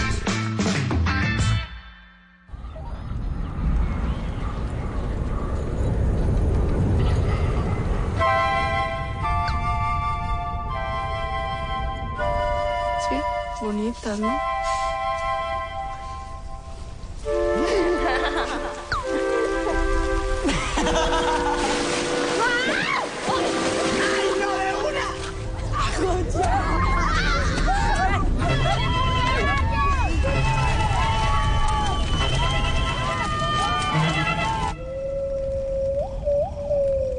Lo que estamos escuchando de fondo, lo que está escuchando usted de fondo a las 11 de la mañana 38 minutos es el tráiler de la película Monos. Acuérdense que habíamos estado regalando boletas en las calles de Bogotá para la premier que se llevó a cabo hace dos días. Y hoy finalmente llega a todas las salas de cine del país esta película colombiana dirigida por el director colombiano también Alejandro Landes Echavarría y que ha sido proyectada en festivales de cine tan importantes como el Sundance, como el Festival de Cine de Cartagena y de Berlín. Y además ya ha sido galardonada con varios premios antes de su estreno. Yo también les he venido contando que gracias a los excelentes comentarios de la crítica, esta cinta, esta película colombiana, ha logrado que Participant Media, la compañía productora cinematográfica que hizo, por ejemplo, la distribución en Estados Unidos de las películas Roma, la mexicana, la premiada en los Oscar, y Green Book, también premiada como mejor película en los Oscars, junto a otra prestigiosa firma que se llama Neón. Esas dos compañías se van a encargar de llevarla a 30 territorios a nivel nación, a nivel mundial. Es decir, estas dos compañías se encargarán eh, de la distribución y por eso esta película de la que les estoy hablando y que venimos comentando durante toda la semana se proyecta como una posible nominada para los premios Oscar como mejor película extranjera de Colombia. Pero para no hablar más carreta y decirles a ustedes cosas sobre la película que les estamos recomendando que se vayan a ver. Hoy nos acompañan aquí en cabina precisamente los monos. Moisés Arias interpreta a Pata Grande, Sofía Buenaventura que interpreta a Rambo, David Rueda que interpreta a Pitufo y finalmente Paul Cubides que es Perro, otro de los monos. Bienvenidos a todos aquí a Mañanas Blue. Mil gracias por estar acompañándonos. Hola, buenas tardes, muy bien, gracias. Buenas tardes, muy bien. Mucho gusto, Pitufo. Eh, bien, ¿y usted? Pues mire, y para y quisiera básicamente para iniciar eh, esta entrevista con ustedes es ¿por qué el nombre de la película? Para ustedes, pues sin que nos vayan a revelar muchas cosas porque no queremos hacerle spoiler a nadie, ¿qué es Monos? Eh, ¿Cómo se sobrevive cuando no hay reglas? Eh, sí. Eso dice usted, Moisés, pero para ti, Sofía, ¿qué es Monos? Yo creo que es un, una, una cucharada de una, de una realidad cruda que se vive en muchos lugares. ¿Y, y Paul, para ti? Bueno, eh, como yo lo veo en lo personal, es como un experimento humano, porque los jóvenes están sobreviviendo con lo poco que tienen y de acuerdo a eso cada uno tiene su personalidad, cada uno Claro. tiene sus detalles y sus actitudes y para mí me parece muy fascinante eso. Un estudio del comportamiento humano, total. Yo yo quisiera saber cuál es el atributo, característica o el diferenciador en este caso de Monos frente a otras películas que en este caso de su tipo, que además podrían llevarla a ser nominada como mejor película extranjera en los premios Oscar, como ya mucha gente vaticina. Eso sería eh, algo muy bonito, pero pues yo creo que lo, lo que tiene la película que es especial es, es eh, nosotros la gallada, o sea, la manada de los niños que somos jóvenes eh, con nuestras propias reglas y uno se puede imaginar lo que puede suceder cuando no hay adultos y cuando uno tiene que cuidar a una, a una adulta, a una eh, secuestrada. Yo les quiero recordar a los monos que están acá con nosotros que nosotros tenemos una mesa de trabajo que está alrededor del país y precisamente Ana Cristina está en Medellín en este momento en, eh, en el eh, foro de la Andy. Sí, yo le quisiera preguntar al personaje, a quien hizo el personaje de Pitufo, qué fue lo que más le gustó eh, de cada uno de los personajes. Eh, personaje se adhiere mucho a mí, así siempre queriendo sacar todo de la zona de confort, así soy yo en mi vida. Payaso, en resumen. En pocas palabras, soy un distractor frecuente. Ana Cristina, y bueno, pero, pero venga, yo le pregunto entonces eh, eso a Pitufo, pero quiero saber que Sofía nos diga sobre el personaje de perro. ¿Qué, qué significó? eh, Bien, bien, me gustó demasiado ya porque sacaba mi enojo. Lado salvaje. Entonces mi personaje es algo enojón, quiere dominar, quiere ser destructivo. Ese, el pe- perro es Paul, perro es Paul, ¿no? Pero Sofía, ¿usted qué hace de Rambo? Díganos usted, ¿este personaje qué? ¿Qué, qué fue lo que más le gustó de su personaje? Como decía Pitufo, el personaje se adapta mucho a mí en muchísimos sentidos, entonces el reto de preparación física fue casi igual al, al- al tener que adaptarme a, al- a la posición que tiene Rambo dentro de esta escuadra. Y esa misma pregunta para usted, Moisés. Sí, yo creo que eh, Pata Grande es de los únicos que no se parece mucho a, a Moisés. O sea, me tenía eh, Alejandro que empujar mucho a, a- a hacer más y más em, Malo. malo, más, más, más fuerte, más, em, más autoridad. Y lo difícil es que todos ellos son unos, unos personajes ya muy... em, eh, lo, lo difícil es el idioma, es lo, lo- lo que quiero llegar a, eh, explicar. Em, Tratando de intimidar a estos pelados es muy difícil, uno siendo eh, incapaz de usar un, voco- un vocabulario muy... eh, yo que crecí pues en, en, en Los Ángeles y, y soy colombiano de, de- de padres colombianos pues entonces esta fue la primera vez que trabajé en el, en el idioma y eh, fue la experiencia más eh, linda que, que he tenido pero también la más brutal, la más difícil. Claro, ya que usted dice que es la primera vez que trabaja en, eh, en este idioma en español, hay que recordarle a los oyentes que acá estamos hablando de actores naturales y por eso quisiera preguntar eh, para, pues, cómo se prepara un personaje, un actor natural. ¿Lo hace de la misma manera que un actor que lleva, pues, muchos años estudiando y que tiene mucha experiencia? A ver, perro, para usted cómo fue el proceso. Bueno, en realidad nosotros no tuvimos ni guion, no tuvimos nada de eso. Gracias a nuestro director que nos hacía unas pautas, unas ideas, para llegar al contexto y hacer las Solo escenas. Nos contaba como, hey, va a pasar esto, ustedes saquen lo otro natural. Sí, lo lindo era como que buscaba esa expresión natural, o sea, no te daba... Que Te decía más o fluido. menos por dónde iba la cosa para que... Pero ensayábamos fluyera. las, las escenas era- más, más importantes claro. en, en ese mes y medio de preparación. Pero ¿cómo así? A ver, no entiendo, ¿cómo así que no hubo libreto? Es decir, ¿no tenían que estudiar ustedes los parlamentos antes de, de empezar a grabar? Libreto No, ahí. No, Sí, pero sí había, nunca lo Solo vimos. que para poder capturar la, la esencia de, de- de cada uno de ellos, yo creo que eso fue lo, lo, lo importante y la idea del, del- del- desde el inicio fue que todos somos tan em, diferentes los unos a los otros, entonces em, para no quitar pues esa em, autenticidad. Pues es que, a ver, acá me estaba haciendo caras desde afuera el director de la película, Alejandro Landes, que es el director eh, de Monos, me hacía caras desde afuera, así que ya entra aquí a la cabina, Alejandro, bienvenido a Mañanas Blue. Hola, gracias por la invitación. Pero bueno, Alejandro, a ver, aclárenos usted cómo es este cuento de que no hubo libreto. ¿Cuál era la idea de la mecánica? Acá estamos frente a actores naturales, pero ¿cómo hicieron para, pues, para prepararlos? No, que hubo, hubo. Bueno, nosotros intentamos respetar algo en la cronología, ese viaje de, de los altos del, del páramo a 4.000 metros a la profundidad de la selva. Y a medida que iban viviendo ese viaje, yo les podía pasar el guion de ese día, para que no proyecten su personaje más allá de ese día. Así que la idea era no perder esa frescu- frescura, como dice Moisés, eh, que sean auténticos, pero sí conocían lo que tenían que hacer ese día, nada más. Alejandro, y hay algo que me llama la atención. Primero, la duración del rodaje. ¿Cuánto duró el rodaje de esta película? Y lo segundo, el tema del clima. ¿Sufrieron? ¿Qué tanto sufrieron con el tema del clima? Rodaje fueron nueve semanas. Para, para Mito y Selvita. Es un, es un lugar tan increíblemente hermoso que yo iría a vacacionar ahí. O sea, es un, es un lugar No, fue increíblemente, o sea, tanto Chingaza como el Cañón del Río Samana O son sea, lugares y- absurdamente fantásticos. Ya que dice, ya que dice Solecito, pues venga, vamos. Eso lo dice Rambo hoy en aquí día, pero más de una vez la vi con lágrimas en los ojos, porque ese paraíso muy fácilmente se volvió un infierno. Claro. Eh, Sofía, pero a ver, ¿cuál es ese infierno? Como dice Alejandro que viviste, ¿cuál fue esa experiencia en medio del rodaje que duró más de ocho semanas? Porque estábamos muy, muy arriba, o sea, son 4.000 metros de altura. Y la presión en tanto pues de estar moviéndonos, corriendo y toda la cosa, me generaba dolores en, en el pecho.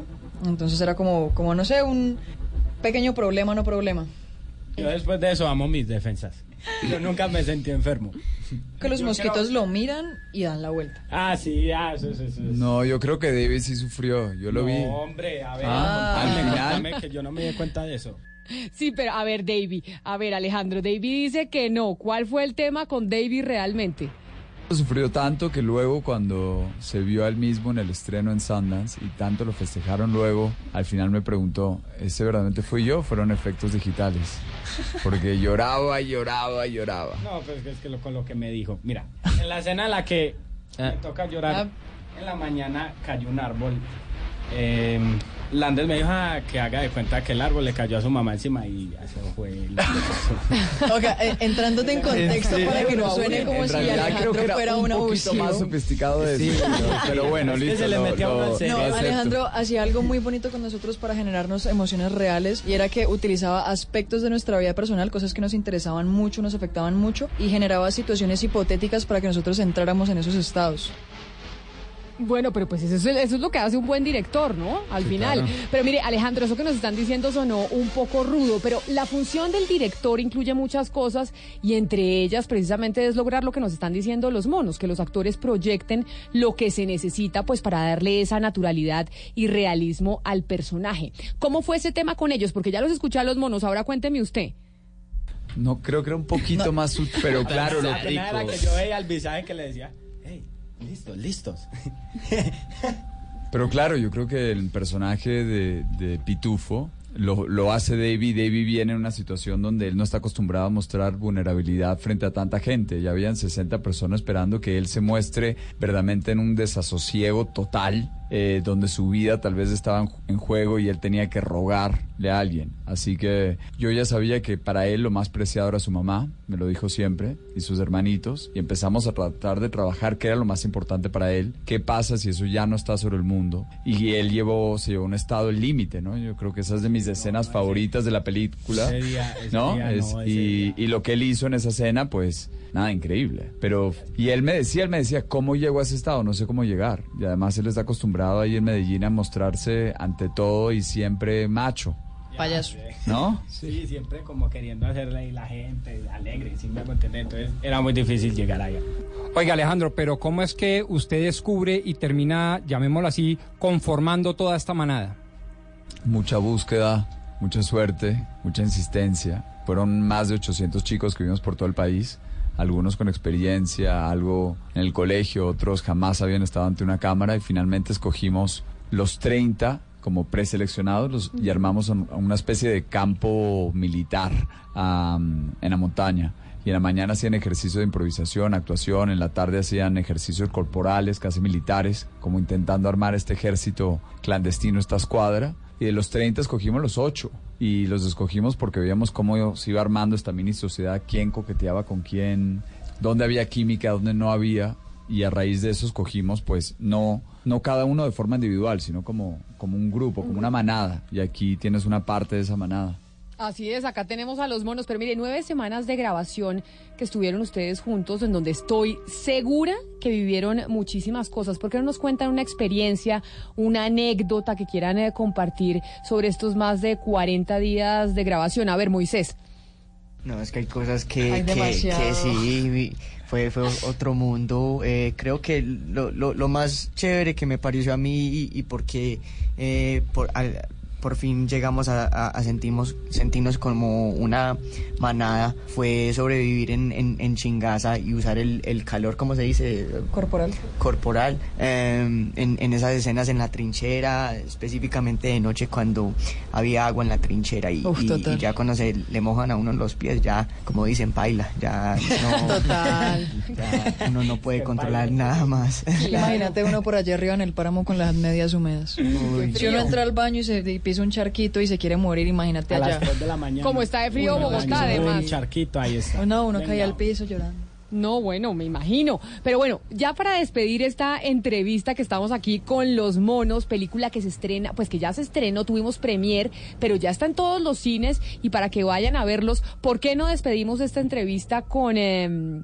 con ese sonido que los identifica a ustedes en, eh, en la película, Los Monos? Eso usted también es un mono.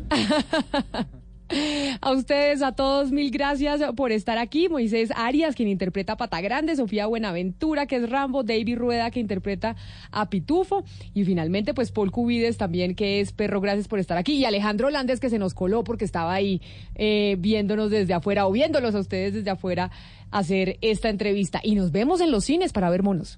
No, pues muchas, gracias. Muchas No, pues que los invitamos a todos para que vean eh, hoy monos. Que no se la vayan a perder hoy, no se la pueden perder.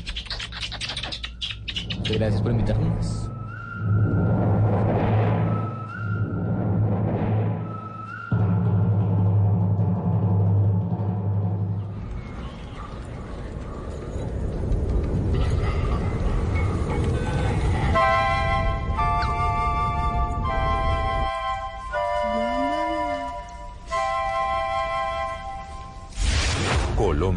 Está al aire. Respiras fútbol, palpitas fútbol, vive ese fútbol. Todo el fútbol. Todo el fútbol en Blue Radio con Beta Play. Apuéstale a tu pasión. Tomémonos un tinto. Seamos amigos. Café Águila Roja. Blue Radio. Pensando en fútbol. Blue Radio, la nueva alternativa. Pedro está volando con su firma de pavimentación aérea. Paula está sacando a flote su consultorio especializado en odontología marina. Y Efraín sigue remando con su primer prototipo de chalupas todoterreno. Dicen que están locos, pero lo cierto es que para cada tipo de idea hay un Renault utilitario perfecto para hacerla realidad y convertirla en negocio. Estrena Renault New Kangoo, Traffic, Alaska y Master con tasa desde 0% de interés. SOAT por un año y seguro todo riesgo por un año. Aplican condiciones y restricciones. Conoce más en Renault.com.co.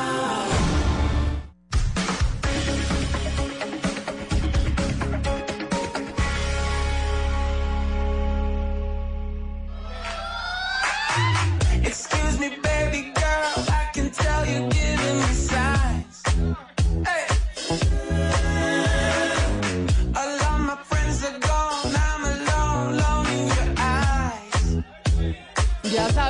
Gonzalo Lazarí, 11 de la mañana, 54 minutos. Tenemos plan para esta noche, ir a ver monos. Bueno, yo no sé, en Panamá de pronto la van a, la van a presentar eh, también, pero yo aquí me voy con Pombo a ver la película. Me encantaría verla. Y hay que averiguar, y yo voy a averiguar si se está presentando o se va a presentar en la ciudad de, de Panamá. Camila, le tengo a un sueco que suena al fondo, se llama Ola Svensson, pero su nombre artístico es Brother Leo. Una canción que se publicó hace tres semanas, Push Up. Y creo que cae perfecto para comentarle dos noticias. La primera tiene que ver con la Administración Federal de Aviación de los Estados Unidos, porque ha prohibido la entrada de computadoras MacBook Pro a los aviones dentro del territorio de los Estados Unidos. Usted tiene una MacBook Pro, ¿no? Sí, señor, ¿por qué razón la prohibieron? Acá las, aquí la estoy usando. Ok, pero a ver, la pregunta es, ¿su computadora es del año 2015, 2016 o 2017? La mía es mm, del año, la mía es del 2016. Aquí le está dando la vuelta al computador. La mía es, pero no, pero vea, la mía es MacBook. La mía no es Pro. El No mío es es Pro. MacBook. Ah, si no es Pro, sí Ah, puede. solo son las Pro. Solo son las Pro, Solo según son está las diciendo Pro. Gonzalo. Solo son las Pro. ¿Por qué? Porque Apple acaba de decir que hay el riesgo de que las computadoras se incendien dentro de los aviones. Algo parecido con lo que pasaba con los teléfonos Samsung. Y por esa razón, bueno, la Administración Federal ha dicho, pues, quienes tengan computadoras MacBook Pro del año 2015, 2016 o 2017 no pueden llevarlas en un avión. Esto solo en territorio, inter- pasa en solo territorio norteamericano, ¿no? Sí, por ahora en los Estados Unidos. Por ahora solo- solamente en los Estados Sí, Unidos. uno supone Y que lo se, se encienden y se incendian en cualquier lugar del mundo. Pero entonces ni siquiera en carga. O sea, No, no, no, no, ni- no, ¿Le la- no la puede bodega? montar en un avión. Ah, Nada. por no la puede tampoco. montar en un, no, tampoco, no la puede montar en un avión. Repito, solamente MacBook Pro entre el año 2015 y 2017. Todas las computadoras que se fabricaron en esa en esa espiral de tiempo no pueden subir No sé cómo a van, un avión. no sé cómo van a hacer el control, porque es que aquí, mire, yo estoy mirando por debajo mi computador y no dice el año de producción. Entonces no sé cómo van a hacer para poder controlar que la gente efectivamente diga la verdad sobre, mm, sobre el año de producción, o No, sabrán simplemente con lo uno que dice atrás. verificando si, si eso No, no, pues es. No, no, y en carga, vuelvo, insisto, y revisando las maletas a ver si trae un computador de estas características que de estos años, muy difícil. Muy difícil. 11 de la mañana, 56 minutos, pero ya usted que está encaminado, don Eduardo, eso significa que es momento de las noticias. Oiga, pues imagínese que una de las más leídas hoy en blueradio.com tiene que ver con un video donde se ve como delincuentes se roban la llanta de un carro a plena luz del día. En cuestión, ¿sabe que- de cuánto? ¿De cuánto? 24 segundos. 24, o sea, mejor dicho, uno 24 puede estar montado en el carro y se la roban y uno ni se dio cuenta. Más o menos, ¿Sí? más o menos. Claro, se le parquean al lado otro carro y demás. ¿Se acuerda que aquí alguna vez echamos esa historia? Sí. Bueno, pues la modalidad sigue existiendo, pero lo muy impresionante es ver cómo lo hacen efectivamente en un tiempo récord. Este hecho ocurrió en la novena con 68, esto es detrás del éxito de las Américas, pero le traigo otra historia de otra víctima de robo. Esta vez ocurrió en la carrera cuarta con calle 54. Anoche, eran las siete y media de la noche, un profesor de la Universidad del Politécnico paró en esa esquina, parqueó en la calle, se bajó un momentico a comprar un agua y unas papas, en, en cuestión, dice él, de 5 o 10 minutos, salió de la tienda y se llevó la siguiente sorpresa. Salgo de la tienda, me devuelvo hacia mi camioneta y ya tenía el vidrio roto de la puerta de atrás. Se habían metido en la camioneta, abrieron, eh, se metieron al baúl por la silla de atrás, la mandaron para adelante y sacaron todo lo que tenía. Tenía mi maleta con el computador, con un parlante OC, con mis gafas, con las memorias USB, los esferos, los audífonos, todos los materiales que llevaba para clase. Había acabado de comprar unas almohadas, eh, se llevaron unos sombreros que tenía en el baúl, hasta la, hasta la caja de herramientas de, de la camioneta, la maleta de herramientas. Dice él que se le robaron aproximadamente 6 millones de pesos y además Camila que en su camioneta había acabado de instalar estos vidrios de seguridad, pero dice él que eso no le funcionó. En cuestión de 5 minutos eh, llamó a la policía, llegaron los uniformados y esto fue lo que pasó después. Eh, me preguntaron qué había pasado. Hablamos con el celador del edificio que donde estaba parqueado el frente de la camioneta. No vio absolutamente nada, no sintió absolutamente nada. Las cámaras de seguridad no se pueden ver si no es con autorización del administrador, de la administración. Eh, el policía llamó a la administración, le dijeron que solo se podía hasta hoy porque era con clave de seguridad y, la persona no vivía ahí en el edificio. Eh, y nada, no se puede hacer nada más, fue la respuesta de la policía. Ponga el denuncio y lo llamamos cuando el administrador pueda, pueda ver las cámaras de seguridad, a ver si hay alguna placa involucrada o alguna cosa. Oiga, este tema de, la- de la- de las cámaras de seguridad, acuérdese Camila que es una de las estrategias que tiene la alcaldía para tratar de mejorar la seguridad. Pero efectivamente se encuentra en muchos casos con estas cámaras de edificios, por ejemplo, privados, y acceder a ese material muchas veces no es fácil. Y eso se convierte obviamente en pistas fundamentales para que las autoridades puedan hacer algo y eventualmente ayudar a estas personas que siguen siendo víctimas lamentablemente de la inseguridad en Bogotá. Sí, lamentable, y eso obviamente pues agrava un poco más la percepción, aún más en Bogotá, del tema de la inseguridad. Exactamente. Bueno, le tengo otra noticia. Ayer hablábamos acá con el gremio de los motociclistas. Ellos decidieron hacer la lista de los 600 Sí, aquí huecos nos más dijo peligrosos que de tenían Bogotá. manilla y todo. Con manillas y de todo. Pues esa entrevista la escuchó Álvaro Sandoval, que es el director de la unidad de mantenimiento vial en Bogotá. Es el hombre que tapa los huecos en Bogotá. Y se lo tengo de invitado para que nos Bueno, mejor dicho, lo necesitamos para que nos tape los huecos, ahí empezamos a hacer la lista. Bueno, pues bienvenido, doctor Sandoval. Eh, muchas gracias, Camila y todos los de la mesa, muchas gracias por escucharme. Bueno, ¿cómo priorizan ustedes la tapada de los huecos? ¿Cómo dicen estos sí hay que taparlos, estos no? Y porque hay huecos que uno ve que duran años ahí y nunca los tapan. Ahí hay un tema que les voy a contar rápidamente y es la responsabilidad de las vías. Las vías grandotas, las troncales, las arteriales, esas son responsabilidad del IDU. Las vías locales son responsabilidad de la unidad de mantenimiento vial y de los fondos de desarrollo local. Y hay otras vías, las intermedias, que son del IDU y de los fondos de desarrollo local. En resumen, yo lo que hago es hacer trabajo de cambio de carpeta y rehabilitación de vías en los barrios. Pero además de eso tengo la responsabilidad de tapar los huecos. Entonces lo que hacemos es un ejercicio de priorización de huecos eh, y tenemos, la unidad de mantenimiento trabaja con ejecución directa. O sea, nosotros no tenemos contratistas externos, tenemos nuestras propias plantas de asfalto, nuestra propia planta de concreto, maquinaria y mano de obra. Doctor Y Sandoval. así nos movemos. A ver, a ver si usted nos ayuda, porque es que Bogotá ha sido un solo hueco desde que yo la conozco, es decir, desde que nací, tanto así que nos La dicen fama, la fama la de fama la- de la que somos huecotá, así así nos dicen los, ¿Qué? los de ¿Qué? afuera. ¿Cuál es la razón que no podamos llegar a solucionar ese problema de Bogotá con huecos?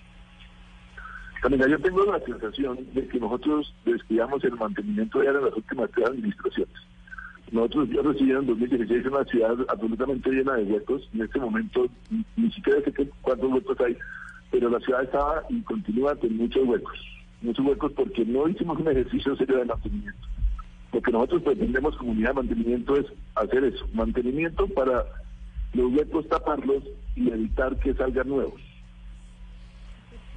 Oiga, doctor Sandoval, le voy a hacer una pregunta desde el fondo del corazón y un poco coloquial, pero tiene mucha profundidad. ¿Usted qué siente cuando se levanta en una avenida principal y ve que los huecos tienen arbolitos sembrados? Usted se emberraca, dice que, que burla la autoridad, le da tristeza, dice, uy, sí, esto está definitivamente... Los- ¿Qué, siente? ¿Qué siente? pintados. Porque a mí me da mucha risa, pero, pero, pero esa risa mañanas- nostálgica. Todas las mañanas digo a mi conductor, Eric, no estamos haciendo nada, hermano. Así le digo. Pero mira, mira que, mira que este año, en esta administración hemos tapado más de medio millón de huecos. Lo que no tengo ni idea es cuántos hay, lo voy a saber en un mes y medio, pero hemos tapado medio millón de huecos que no serán muchos, pero son bastantes. Medio millón de huecos son 500 mil huecos, pero como no sabemos exactamente cuántos hay, pues difícil saber si se ha hecho mucho o se ha hecho poco. Porque usted dice que en un mes y medio va a saber cuántos huecos hay en Bogotá, porque los motociclistas le están haciendo la- el conteo o porque ustedes ya tienen a alguien así contando los huecos.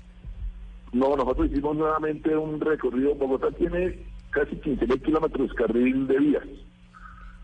Nosotros hicimos un recorrido nuevamente y vamos a tener esa información Dios mediante el mes y medio del estado de las vías. Son más de 500.000 fotografías eh, de, toda, de toda la malla vial del distrito y eso nos dará una aproximación mucho más real del estado que tenemos. Venga, doctor Sandoval, usted es el encargado entonces de tapar los huecos, digamos, en las vías que no son principales. Y yo le tengo una pregunta todas- muy en puntual. todas partes. En todas partes, pero digamos esas que no son las principales, porque usted nos dice que esa es más tarea del IDU. Pero le tengo una pregunta muy puntual. Resulta que en una vía, esto en el eh, barrio Cedritos, O sea, o sea, ¿una consulta cuenta- para un primo o qué? No, O sea, la un- pregunta para tan un primo, para un Para primo que tiene, la el- Junta de Acción que Comunal. tiene el hueco enfrente. Mire la pregunta tan interesante que voy a hacer. Resulta que hay una, una vía, ¿no? Una vía secundaria. Y resulta que llegaron, llegaron con la maquinaria, esa, estaba, esa vía obviamente estaba vuelta a nada. Y llegaron con la maquinaria, no sé qué tal, duró como tres semanas cerrada la, la vía y cerraron únicamente la mitad de la vía, la mitad de la calzada, la otra mitad la dejaron con los huecos. Entonces ahí es donde uno se pregunta, ¿y entonces esto cómo es que lo organizan? Ay, Eduardo, confiese que esto fue enfrente de su casa. Confiese. Es Sí. cerca. es cerca de la casa de Pero, Eduardo, pero, pero, obvio. pero, me, pero vale la pena hacer la pregunta, porque si ya, ya mete usted maquinaria en una vía, pues ¿por qué no la arregla completa? A ver, doctor, para que le responda la preocupación del vecindario de don Eduardo. Hay varias respuestas. Uno de los inconvenientes que tenemos nosotros como distrito es que el arreglo de la malla vial local lo comparto con las alcaldías locales. Entonces, yo estoy haciendo un ejercicio enorme para ver si coordino con las alcaldías locales para que ellos cogen unas y yo coja otras. Porque hoy por hoy no es tan fácil e- ese ejercicio. De hecho, a veces nos pasaba que yo hacía una y la alcaldía local llegaba a los tres meses a volverla a hacer. Eso no ha vuelto a pasar, pero era, era posible que pasara. El otro tema, para explicar eso, es para cualquier intervención en vía nosotros tenemos que pedirle a la Secretaría de Movilidad un plan de manejo de tráfico. Es, es posible suponer que el manejo de tráfico haya dicho trabájelo por medias calzadas y eso los Ah, obligó a trabajar media al principio y media después. Porque si no hace un tráfico no terrible y se estaría usted quejando más y su vecindario quejándose más. ¿O yo, No, Eduardo? pero el La problema, vía la queja de los vecinos es que terminaron la obra y dejaron la media calzada sin construir. Que eso pasa mucho. La me- o sea, que construyeron la O sea, mitad. y la media otra bonita no. y la otra media con huecos. Pero otra, a mí aquí me está diciendo un oyente, doctor Sandoval, a propósito de estas preguntas de Eduardo, de su casa y su vecindario, que el, en- un oyente me dice, mire, en mi vecindario empezaron a arreglar una vía que no necesitaba que, estu- que, se arreglara porque ya estaba buena y eso pasa en muchas partes. Eh, Hay que, que responderle al ciudadano que dice, oiga, en vez de arreglar las vías que tienen huecos, empiezan a arreglar vías que ya estaban buenas. Sí. Digamos que lo que te podría comentar es lo siguiente. Cuando una vía se, se destruye totalmente, eh, esa, esa vía, volverla a hacer, que se llama rehabilitación, me cuesta cinco veces más que, eh, que al, cambio de cartecho. Normalmente lo que estamos procurando en el distrito es pedirle a las alcaldías locales que ellas hagan ese tipo de vías, que ellas rehabiliten las vías que se destruyeron y que dejen a la unidad de mantenimiento, una vez que esté reparada, su mantenimiento por la vida útil que tenga la vía. Yo le he pedido a todas las alcaldías locales, día que usted pavimente, alcalde, entréguemela y olvídese del mantenimiento. Es que el mantenimiento es lo que hemos olvidado y si hacemos mantenimiento no tenemos problema de huecos ni de vías que, se- las dejamos y las dejamos y las dejamos y se nos destruyen totalmente. El modelo lo que nos indica es arregle las vías antes de que se destruyan totalmente. Y eso es un ejercicio que comúnmente hacemos porque nos asegura que, que después no nos va a costar cinco veces más intervenir esa vía. Pues mire, doctor Sandoval, a ver si usted nos ayuda para que no se burlen más de nosotros en el resto del país con ese cuento de Huecotá y que Bogotá es solo un hueco. Ahorita estaban burlando mis compañeros desde Medellín, Barranquilla, Cali, diciéndome que nosotros estrenando un semáforo que ellos tenían hace mucho tiempo y nosotros haciendo toda una algarabía por cuenta del semáforo que estrenamos.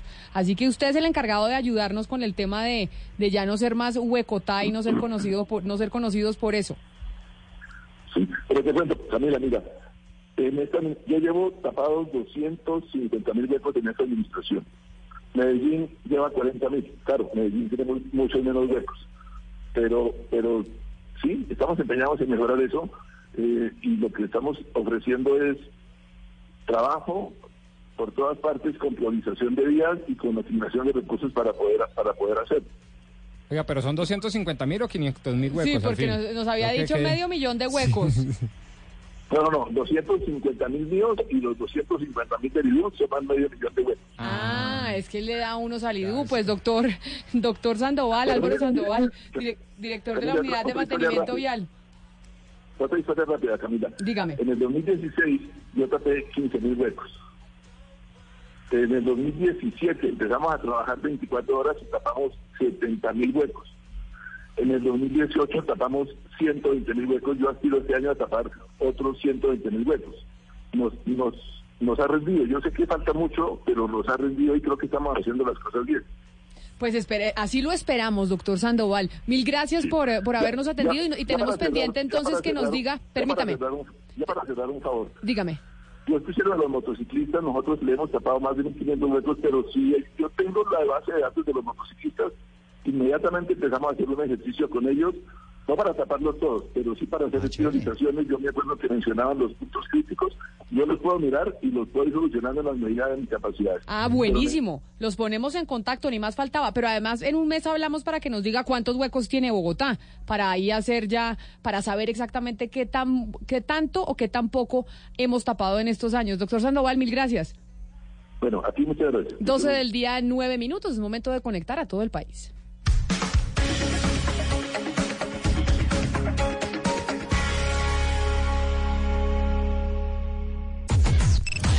Unimos coordenadas. Unimos coordenadas.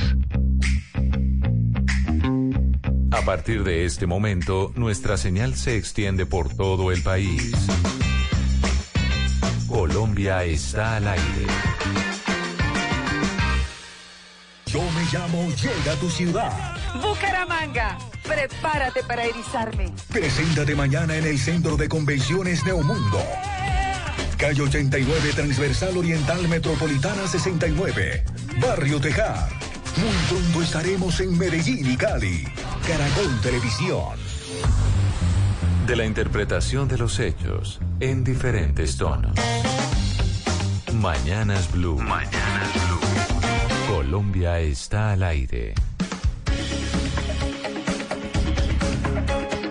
12 del día, 10 minutos. E iniciamos una hora más aquí en Mañanas Blue cuando Colombia está al aire. Vamos a hablar eh, de un tema que es muy importante para todos los colombianos y tiene que ver con la migración venezolana y una propuesta que se está haciendo desde el Congreso de la República, específicamente en la Cámara de Representantes, en la Comisión Segunda, en donde ayer se estaba hablando y algunos eh, congresistas hablaron y propusieron que se debería cerrar la frontera con Venezuela, que esa es su propuesta para mejorar el tema de la crisis migratoria. Pero antes de adentrarnos en eso, Ana Cristina, quiero preguntarle sobre un trino que estoy viendo de Héctor Rincón. ¿Quién es Héctor Rincón? Periodista de vieja data, además eh, paisano suyo, que dice lo siguiente hace unos 20 minutos y dice, además de ineficaces e insignificantes, son inmaduros y descorteses. No recibir al Nobel de Paz porque creen que así legitiman a Santos y entonces los regaña Uribe es pueril. Y, y arroba a Iván Duque y a Marta Lucía Ramírez diciendo que dan vergüenza. ¿A qué premio Nobel de Paz no recibieron el presidente Duque y la vicepresidenta Marta Lucía? No sé, qué, no sé a qué se refiere el, el trino de Héctor eh, Rincón, Camila. Lo Es que- acabo de ver y no sé a qué se refiere. Sí, porque pues, me, me llama la atención, porque aquí viendo, estaba, estaba viendo en el periódico El Espectador que llegó a, Colombia un premio Nobel de Paz, el del 2018, de hecho, que es el doctor Denis Mukwege. Yo no sé si se pronuncia así, porque el señor es eh, africano, y, que, y se ganó el premio Nobel de Paz precisamente porque mm, dio a conocer la red de mujeres víctimas y profesionales. Es decir, él ayuda, es un doctor que ayuda a las mujeres en África y por esa razón se ganó el premio Nobel. Pero lo que me llamó la atención de ver ese trino de Héctor Rincón es que diga que Iván Duque y Marta Lucía Ramírez no recibieron al premio Nobel. Pues, pues porque normalmente si llega un premio Nobel, eh, normalmente hay unos protocolos y, y- y el, y el gobierno lo recibe con todas las de la ley, me imagino. Y Sí, el- lo que pasa, lo que pasa, Camila, es que si uno mira, eh, hay una campaña que todos las, fuimos eh, testigos de esa campaña, que lo que estaban haciendo era deslegitimar el, el Nobel, el mismo premio Nobel, no a Juan Manuel Santos, sino al, al premio Nobel en sí, diciendo que se podía comprar, que había sido eh, un premio Nobel ilegítimo, que mejor dicho que ese premio se puede comprar, que nosotros hemos visto que eso les ha pasado a premios Nobel en otros eh, lugares del mundo. Entonces sí quedaría muy extraño que después de que hicieron esa campaña deslegitimando el premio, pues que vinieran a decir que, lo van a invitar. Entonces, claro, eso es, digamos, coherencia con lo que eh, ha manejado eh, el Centro Democrático y lo que lo ha, manejado todo el, grupo político eh, de Marta Lucía Ramírez y de Iván Duque. No, no, pero un momentico, yo tomo cierta distancia o mucha distancia, Ana Cristina. Una cosa es que en oposición uno pueda decir que con los recursos públicos nacionales, que con las ilusiones de un pueblo de 46.5 millones de compatriotas se terminó, digamos, confundiendo a la opinión internacional y en casos como el de Premio Nobel se terminó comprando un premio, es muy distinta advertir que un premio Nobel distintísimo a Juan Manuel Santos, político activo de esta nación, llegó a ser presidente de esta nación, no se ha recibido en Casa de Nariño, que por cierto es un símbolo de unidad patriótica porque es la casa del jefe de Estado y un jefe de Estado suele en la cultura democrática nacional recibir a los premios Nobel, no solo de paz, sino de las distintas disciplinas. Yo sí me tengo que apartar de eso porque yo no creo que sea una retaliación contra el presidente Juan Manuel Santos acudiendo a que el premio Nobel desde 1909 o yo no sé cuándo, no, No, recuerdo la que- fecha, es una basura. No, no, no, no, no, me No, yo no que- digo que sea retaliación contra Santos, sino que si tanto se desprestigió el premio Nobel, no Juan Manuel Santos, el premio Nobel en sí, entonces, pues bueno, van a recibir un Nobel, pero un no. premio Nobel del que Ana estuvieron Cristina, eh, Cristina. despotricando durante meses. Pero habría que escuchar, habría que escuchar la versión de, la Casa de Nariño, ¿no? Es O sea, que hasta por ahora eso- estamos Claro. opinando nosotros Por sobre eso- un tema en que el pronto no diciendo no había gen- que- no estaba que agendado, el premio Nobel el no quiso ir, qué sé ¿cómo yo. que Habría que escuchar la versión de la Casa de Nariño, exactamente qué tiene que responder es la Casa de Nariño. Pero, por eso, es por eso, por básico. eso, por eso pregunto y les decía que me llamaba la atención este trino de Héctor Rincón, que lo conocemos todos, porque dice que obviamente, y si es así como lo dice Héctor Rincón, si es completamente infantil.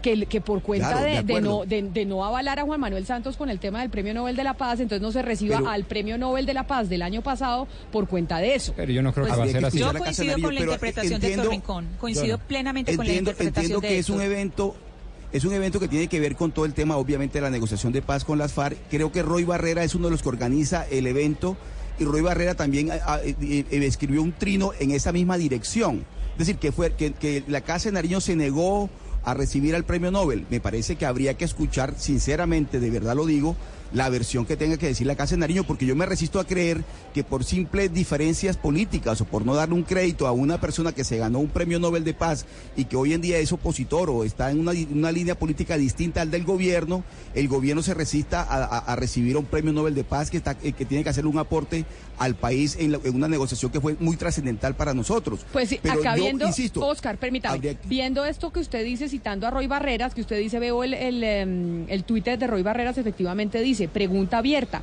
¿por qué el presidente de la República y su vicepresidenta no recibieron al Nobel de Paz el doctor Denis, yo me, me cuesta trabajo eh, pronunciar este apellido, Mukwege, defensor mundial de las víctimas? Y dice, para que a uno Duque lo reciba y, y para ser recibido por Marta Lucía Ramírez, no es suficiente trabajar en el mundo entero en defensa de los derechos de las mujeres, las víctimas del conflicto y ser reconocido con el Premio Nobel de Paz como el médico Denis Mukwege. Eh, oh, No, qué pena la pronunciación además- del apellido, que es que no tengo ni idea cómo se pronuncia. Además, Camila, porque entonces comienza todo el mundo a recordar que se reunió con Maluma, que se reunió con fulanito, que se reunió con sultanito, con todo el mundo y no se reúne con un premio Nobel de paz. No, no, Por eso pero es que de yo nuevo. creo que en estos casos, en estos casos, doctor Pombo, la Casa de Nariño tiene que pronunciarse y aclarar exactamente qué fue lo que pasó. Porque lo, que sí es un hecho objetivo y cierto es que no lo atendió, no lo recibió porque él está en Colombia, en una serie de eventos relacionados con el tema de las víctimas y no se ha reunido con el presidente de la República, que me parece que eso sí amerita una explicación por parte de la Casa de Nariño. Claro, pero la pregunta es si es imputable al alto gobierno colombiano o no. Puede ser imputable a los organizadores, puede ser imputable al mismo premio Nobel que dijo, no, yo de pronto con esos señores no me reúno. Puede ser imputable a la misma logística en donde dice, mire, definitivamente no hay tiempo y por lo tanto no pidieron audiencia con el presidente de la República. Puede ser imputable a muchísimas cosas, pero lo que a mí me duele, digamos, creer y no, y no, no parto del supuesto de una mala fe eh, institucional porque en su momento se hizo se hicieron una serie de comentarios en relación con la victoria o eh, la hazaña o el premio Nobel de Juan Manuel doctor Santos. A mí me parece que eso acabar- esa interpretación de Héctor eh, ¿cómo es que se llama? Héctor eh, Héctor Rincón. Héctor Rincón. Es eh, bastante para- tendenciosa. Para acabar con esas conjeturas, precisamente para eso es que se requiere que la Casa de Nariño, que el presidente o no sé, eh, alguien de en comunicaciones aclare exactamente qué fue lo que pasó. Sí, porque si, si es como la interpretación que hace Héctor Rincón, es un oso. Es porque uno no puede lo estar, regañamos. Uno no Sí, puede estar claro. en, el, en la casa de Nariño todavía con estas eh, estas malquere- que malquerencias contra el expresidente anterior y que eso repercuta en, la- en el- en los temas diplomáticos y en Camila. Y en la imagen personaje. nacional. En la Sí, Casa de de acuerdo. Nariño en Pero si no es así, el señor Rincón, solo por la sospecha, que es la más grande calumnia, debía retractarse. Decir, No. uno... No, Rodrigo, aquí pasa, es, no, aquí pasa exactamente lo mismo que pasó cuando trajeron a Andrés Felipe Arias. Varios días, toda la gente diciendo, ¿dónde está? ¿Dónde está? ¿Dónde está? La gente, lo que no le comunica el gobierno, la gente empieza a imaginar y empieza a decir, esto puede ser lo que está pasando. Esta es una interpretación que hace Héctor Rincón y repito, coincido con él, con base en una falta de comunicación por parte del gobierno. Ese tipo de cosas las debe comunicar el gobierno para que los ciudadanos tengan claro porque el gobierno toma de, Pero- pero semejante mire, decisión frente a un premio Nobel. Ana Cristina, pero mire, es tan importante que acabamos de entrevistar al doctor Archila, anunciándole al país cómo le está dando desarrollo a unos acuerdos que se firmaron en el gobierno de Santos con las FARC. Eso que escuchamos hoy de boca del doctor Archila es un desarrollo a todo eso. Entonces uno no entiende cómo por un lado están en unas cosas y por otro lado están con estas mezquindades. Es por eso es que digo, mezquindad entre comillas porque estamos interpretando el trino de Héctor Rincón.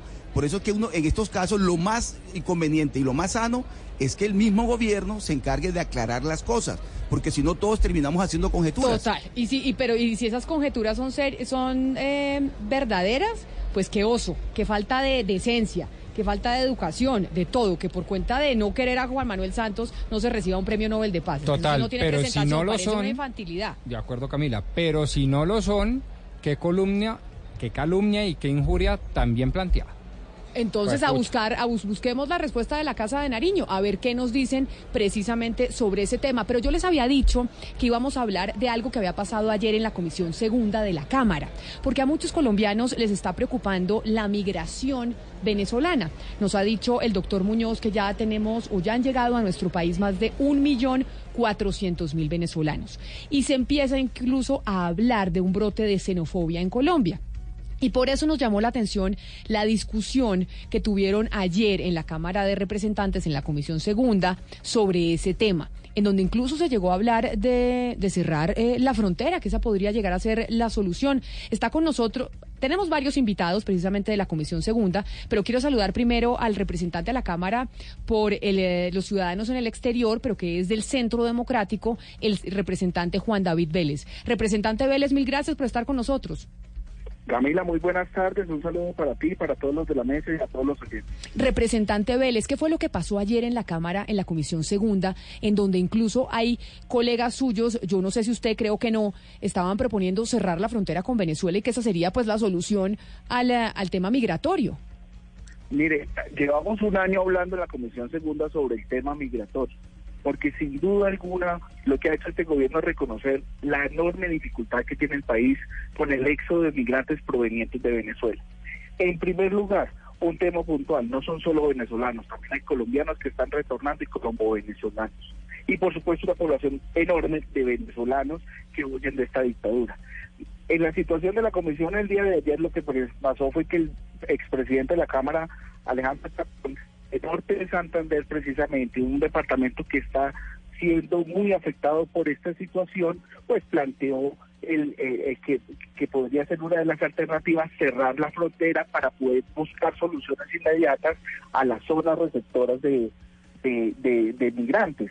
Yo estoy en totalmente en desacuerdo porque creo que es una medida totalmente inoperante, pero creo que es muy importante que también en el Congreso de la República estemos hablando del problema migratorio que no solo afecta a las zonas fronterizas, sino a todas las regiones del país, inclusive a Bogotá, donde tenemos la mayor población migratoria que viene de Venezuela.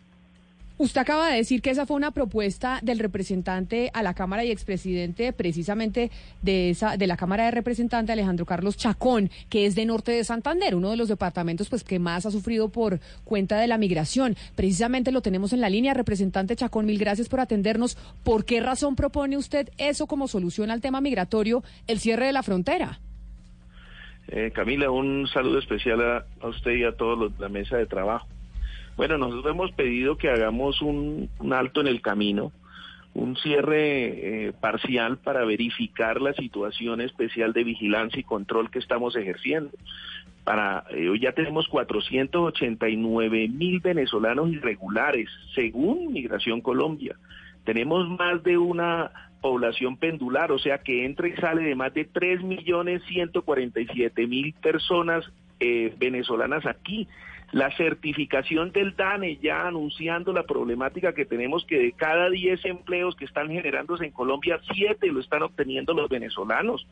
Esto es una problemática ya que se está volviendo muy grande y que no puede asumirla solamente Colombia, que tienen que enfrentarla la ONU y otros países que nos están tomando fotos con nosotros, pero que no dicen en qué nos vamos a, a- nos van a ayudar frente a la gran problemática que se está generando. Y mi región es la gran afectada, además de eso. Pero, Los doctor temas Chacón. de inseguridad son muy grandes también. Pero doctor Chacón, cerrar la frontera, ¿en qué ayuda a eso? en, en poner, en, en hacer primero, yo no, yo no estoy diciendo que sea algo permanente. Cuando se le ha ocurrido al señor Maduro cerrar la frontera, aquí nos toca calarnos la cerrada o la apertura cuando él lo hace. Estamos al vaivén de Maduro.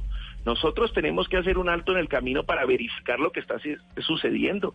No es posible que cosas en el país pasen y nadie se dé cuenta, como la flexibilización que hubo y se pidió de la regla fiscal que se hizo por ley, precisamente porque llegaban un millón y medio y nadie se enteró que la justificación para la regla fiscal no fue para ayudar a los niños de La Guajira colombianos que están muriendo de hambre, sino fue para poder atender la salud y la educación de los venezolanos. Cosas como esas están pasando, un incremento en la seguridad del 258%, no lo digo yo, lo dice la policía. Solo en el 2018 más de de, de 4.600 detenidos venezolanos, 17 por día. No tenemos la cifra actual del 19. O sea, esto es gravísimo y nadie está teniendo en cuenta lo que está pasando y nuestra región está muy afectada precisamente por la falta de control. Ya hay países Señor en la región nuestra que están pidiendo visa, verificando Señor quiénes Chacón. ingresan. Un, un momento, yo quisiera hablarle, eh, porque soy venezolano, aquí mis compañeros eh, creen que están en Narnia porque ese discurso que usted tiene lo tienen muchos colombianos, y eso es así. Ahora, yo quisiera saber, y a ver si usted me explica, en qué se diferencia lo que usted está pidiendo, cómo lo está pidiendo, cómo se está referenciando hacia los venezolanos, o sea, hacia mí, de un discurso xenófobo. No, no, no, eso, ese es el, ese es el discurso de aquellos que no quieren reconocer la gran problemática que estén aventando en el país. Lo que pedimos es una solidaridad, es que Colombia no puede estar afrontando los problemas de Venezuela. Nos tiene que ayudar el- los latinoamericanos, los países europeos. Lo que sucedió en Kosovo es Señor inferior. Chacón, discúlpeme, señor Chacón, inferior- de- no, pero Chacón. perdóneme a mí, lo que No, sucedió es en que un Kosovo momento, es muy es que- no. A lo que pasa Eh, en Venezuela en este momento y no podemos Y lo que está nosotros, sucediendo ahorita, señor Chacón, Kosovo. señor Chacón, lo, Lo- lo que que sucedió sucede- en este momento es mucho menor a lo que sucedió en la década del 70, del 80, cuando Venezuela recibió a 5 millones de colombianos. Entonces no me haga la comparación, no me haga la comparación, porque Venezuela recibió a 5 millones de colombianos. ¿Es o no es así? Y no me diga que Venezuela es un país, un país rico. ninguno en la situación deplorable que estamos recibiendo nosotros a sus Pero por conciudadanos. favor. La condición en la que estamos recibiendo nosotros a la gente, ustedes nunca tuvieron un incremento de la delincuencia del 258% ¿Cómo no? por eso. Pero, pero, ustedes no pero tuvieron ¿cómo que no? modificar Pero su ¿cómo no, economía. señor Chacón? Pero ¿cómo no? Ustedes no O sea, tuvieron, lo- ustedes no tuvieron que modificar, que bajar la gente de los hospitales, y lo está sucediendo. Pero por favor, señor Chacón, si Lo el barrio más grande de Venezuela, es que eh, eh, un yo no momento, estoy- por favor, el barrio más grande de, de Venezuela y de América Latina, que es Petare, que, que lo constituyen un millón de personas, el 70%, entre el 60 o el 70% son colombianos. Entonces no me diga que es mentira. Hoy nosotros estamos dispuestos a acompañarlo y los hemos acompañado. Es que no sea tan injusto usted que además que está aquí en este país precisamente me dice que venezolano a decir que no hemos sido solidarios. Es que en el norte de Santander y en el país se está presentando hechos muy graves que el país no lo está afrontando y el resto de países del mundo que se la están dando de solidarios con Venezuela no asumen la responsabilidad también económica ni la ONU para ayudarnos a solventar eso. Es que tenemos crisis en los hospitales públicos de Colombia porque podemos tener la obligación de atenderlos y lo estamos haciendo, pero no es justo también que los mismos venezolanos estén muriendo porque es que ni siquiera los recursos están llegando a los hospitales públicos para atender esa necesidad de que tienen ellos. Es que aquí lo importante es saber que la problemática hay que resolverla. Pero- Pero, también también tenemos que decirlo que ya esto se desbordó, Doctor que ya Chacón. requerimos la ayuda de Naciones Unidas, requerimos la ayuda de los otros países latinoamericanos. Esto no es con foto, es con acompañamiento económico, porque Colombia no puede llegar a solventar con grandes problemas económicos que tenemos nosotros para solventar nuestras dificultades y también soportar a un bandido que hizo que hubiera un éxodo hoy de venezolanos hacia Colombia. Pero permítame, doctor Chacón, porque su colega, el representante Juan David Vélez del Centro Democrático, entiendo que usted quería decir algo, representante. Muchas gracias, Camila, y especialmente al periodista venezolano. Eh, eh, aquí hay que partir de la base de que aquí ha, existido un espíritu solidario permanente a la situación venezolana. Aquí no es una exigencia de ninguna manera y no se puede demostrar como una exigencia del pueblo venezolano porque hace 40 años recibieron la cifra que usted dice, la cifra que manejaba Hugo Chávez. Hoy manejamos un millón doscientos mil colombianos viviendo en Venezuela y ochocientos mil que han, retornado.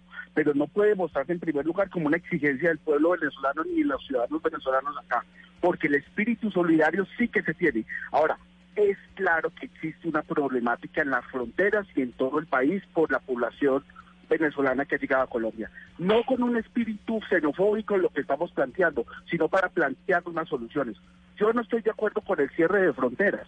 Yo estoy de acuerdo es con que se implemente un sistema riguroso de identificación de todos los ciudadanos venezolanos, con un sistema biométrico que se pueda cruzar con diferentes países para determinar cuáles son los criminales de parte de Venezuela que están llegando al país y poderlos judicializar, porque muchos están viniendo a traficar drogas, a traficar armas, a traficar servicios eh, como los eh, eh, eh, servicios médicos, medicamentos, de parte de, la dictadura venezolana o por la misma necesidad, pero tienen que ser judicializados. Y los afectados son los colombianos, y los afectados es el territorio colombiano. Yo creo que la medida no es la de cerrar las fronteras, pero yo sí creo que hay que tener una presencia permanente de la fuerza pública en las fronteras donde está pasando todo el tráfico. Y sí quiero concluir con algo adicional.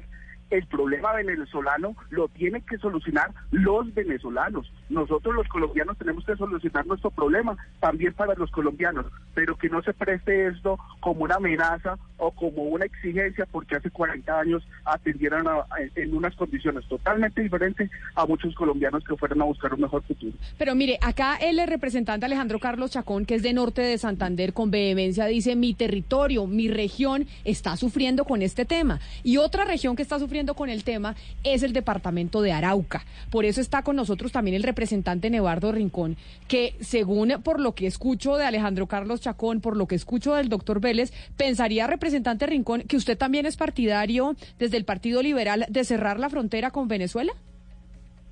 Gracias, María Camila. Un, un saludo a usted, a toda la mesa. Eh, yo comparto plenamente la, el cierre de frontera temporal. Nosotros tenemos que buscar mecanismos. Eh, se ha sido demasiado solidario, hemos hecho todo lo humanamente posible, pero Chacón tiene toda la razón cuando dice el resto del mundo nos ha dejado solos. La ONU pues eh, da solamente eh, anuncios de ayuda, pero Colombia está enfrentando la situación absolutamente sola. Nosotros en el departamento de Arauca, un departamento con menos de 300 mil habitantes y tiene más de 60 mil venezolanos eh, en el departamento, es absolutamente imposible. Los hospitales colapsaron, eh, los servicios, nosotros no podemos aguantar más la inseguridad. En el departamento de Arauca este año han ocurrido más de 118 asesinatos selectivos y, y en la mayoría se encuentra que hay venezolanos involucrados. Eh, esta situación ya no se trata de solidaridad, no se trata de apoyo, se trata de buscar una solución definitiva y no podemos más. Es que estamos eh, a punto de que Sí. en, en nuestro municipio, capital, eh, la gente de, de Arauca salga a las calles a protestar pidiendo una solución. Entonces creemos que una eh, temporal es cerrar definitivamente la frontera. Oiga, representante Chacón, más allá de lo paradójico que suene que dos miembros ilustres del Partido Liberal estén pidiendo estas medidas nacionalistas o con tintes nacionalistas, ¿a usted no le parece que abogar, así no sea a través de proposiciones, pero sí en discursos políticos en el seno del Congreso de la República por el cierre de frontera es un poco antagónico y contradictorio? Y se lo digo con cifras, es que ese es un país que está atendiendo 771 mil venezolanos dentro del sistema de salud. Este es un país que ha atendido a más de 2.1 venezolanos en el sistema de salud y ahora en el sistema educativo. Este es un país que hace menos de un mes le entregó vía decreto presidencial la nacionalidad a 25 mil jóvenes apátridas de Venezuela. ¿No es contradictorio entonces ahora desde el Congreso de la República pedir el cierre de frontera? No, primero que no, no a nosotros atribuirnos las posiciones que asuma el gobierno. Nosotros somos el Congreso de la República y tenemos posiciones. La mía es personal, no es ni la comisión, ni es una posición del Congreso. Es que para hacer un alto en el camino, para revisar, le han preguntado a los hospitales públicos la crisis que hoy tiene, precisamente no solo por la deuda que tienen ellos, sino la deuda que se ha incrementado a través de la obligación del gobierno a los hospitales públicos de atenderlos. Es que nosotros no decimos que no sigamos, sino que es que tener una obligación económicas. Esto no se hace con, con lentejitas, se hace con dinero. Por eso pedimos y debe exigirse a la comunidad internacional que acompañen a Colombia para apoyar a estos venezolanos, para apoyar a nuestros hermanos venezolanos. Hemos venido siendo muy solidarios, pero ya que se incremente 258 Sí, sí, doctor Chaco, no, no, pero, no se me salga por las no, y que no- No, no, es que no me discúlpeme, es que, una cosa, es- no, no, no, es que una cosa es pedir el cierre de frontera por temporal que este sea y otra cosa es salir con el sombrerito de la caridad a la comunidad internacional para pedir recursos para los venezolanos, como en el pasado lo hicimos para la paz y como en el pasado lo hicimos para el Plan Colombia y un largo etcétera histórico. Yo estoy hablando del cierre de frontera, doctor Chacón. Claro, no, yo le estoy hablando por qué lo tenemos que cerrar. Es que ya está, ya es suficiente lo que estamos atendiendo. Tres millones de personas entrando y saliendo, precisamente generando unas grandes dificultades y nos, nuestra solidaridad. No es justo que también entonces en el Congreso de la República no se hable sobre lo que está pasando. Es que esa es la Doctor obligación Chacón. de nosotros en el Congreso de la, Política, de, la, de, la, de la República, hablar sobre lo que está pasando en el país. Y el presidente... Chacón, a mí lo que me parece- pero la a mí lo que me parece- internacional lo ha dejado solo al presidente y nos ha dejado solo a los colombianos atendiendo la problemática de los venezolanos. A mí lo que me parece, doctor Chacón, es que los políticos como ustedes están haciendo un uso electoral de esta situación con Venezuela. Estamos, estamos a puertas de unas elecciones en octubre y, eh, y- están proponiendo medidas que suenan muy buenas, pero que no tienen ninguna utilidad. Cerrar la frontera con eh, los pasos porosos que hay entre Colombia y Venezuela no tiene ninguna consecuencia práctica. Entonces, a mí lo que me parece es que hay una utilización política de esta situación de los venezolanos. Perdóneme, si el control, si el control es tan bueno supuestamente, ¿por qué tenemos 461 mil, más de 461 mil personas irregulares venezolanos en Colombia? Es que tenemos que tenerlos regulares, es que hay mecanismos regulares para atenderlos. No tenerlos irregulares o irregulares pueden estarnos generando las dificultades. Y eso es falta de control, es falta de vigilancia que está ejerciéndose en el ejercicio de las fronteras. Y por eso hay que verificar durante un tiempo una permanencia, verificar qué es lo que está pasando para esa irregularidad que viene presentándose en la permanencia de los venezolanos. Pero yo sí le quiero preguntar... ay, ay, perdón, Camila, y es que ahí, es- ahí yo hablo precisamente. de Doctor Vélez, de representante. una- Sí, qué pena. Eh, Lo importante es generar una política migratoria integral. Nosotros presentamos con diferentes partidos, incluido el Partido Liberal, hace 15 días con el Gobierno Nacional la política integral migratoria. Porque es que Colombia nunca había tenido una realidad como la que actualmente está padeciendo debido al éxodo migratorio proveniente de Venezuela. Sí, tenía, sí hemos sido un país emisor de migrantes, pero ahora estamos siendo receptor y obviamente tenemos un tema de tránsito y pendular.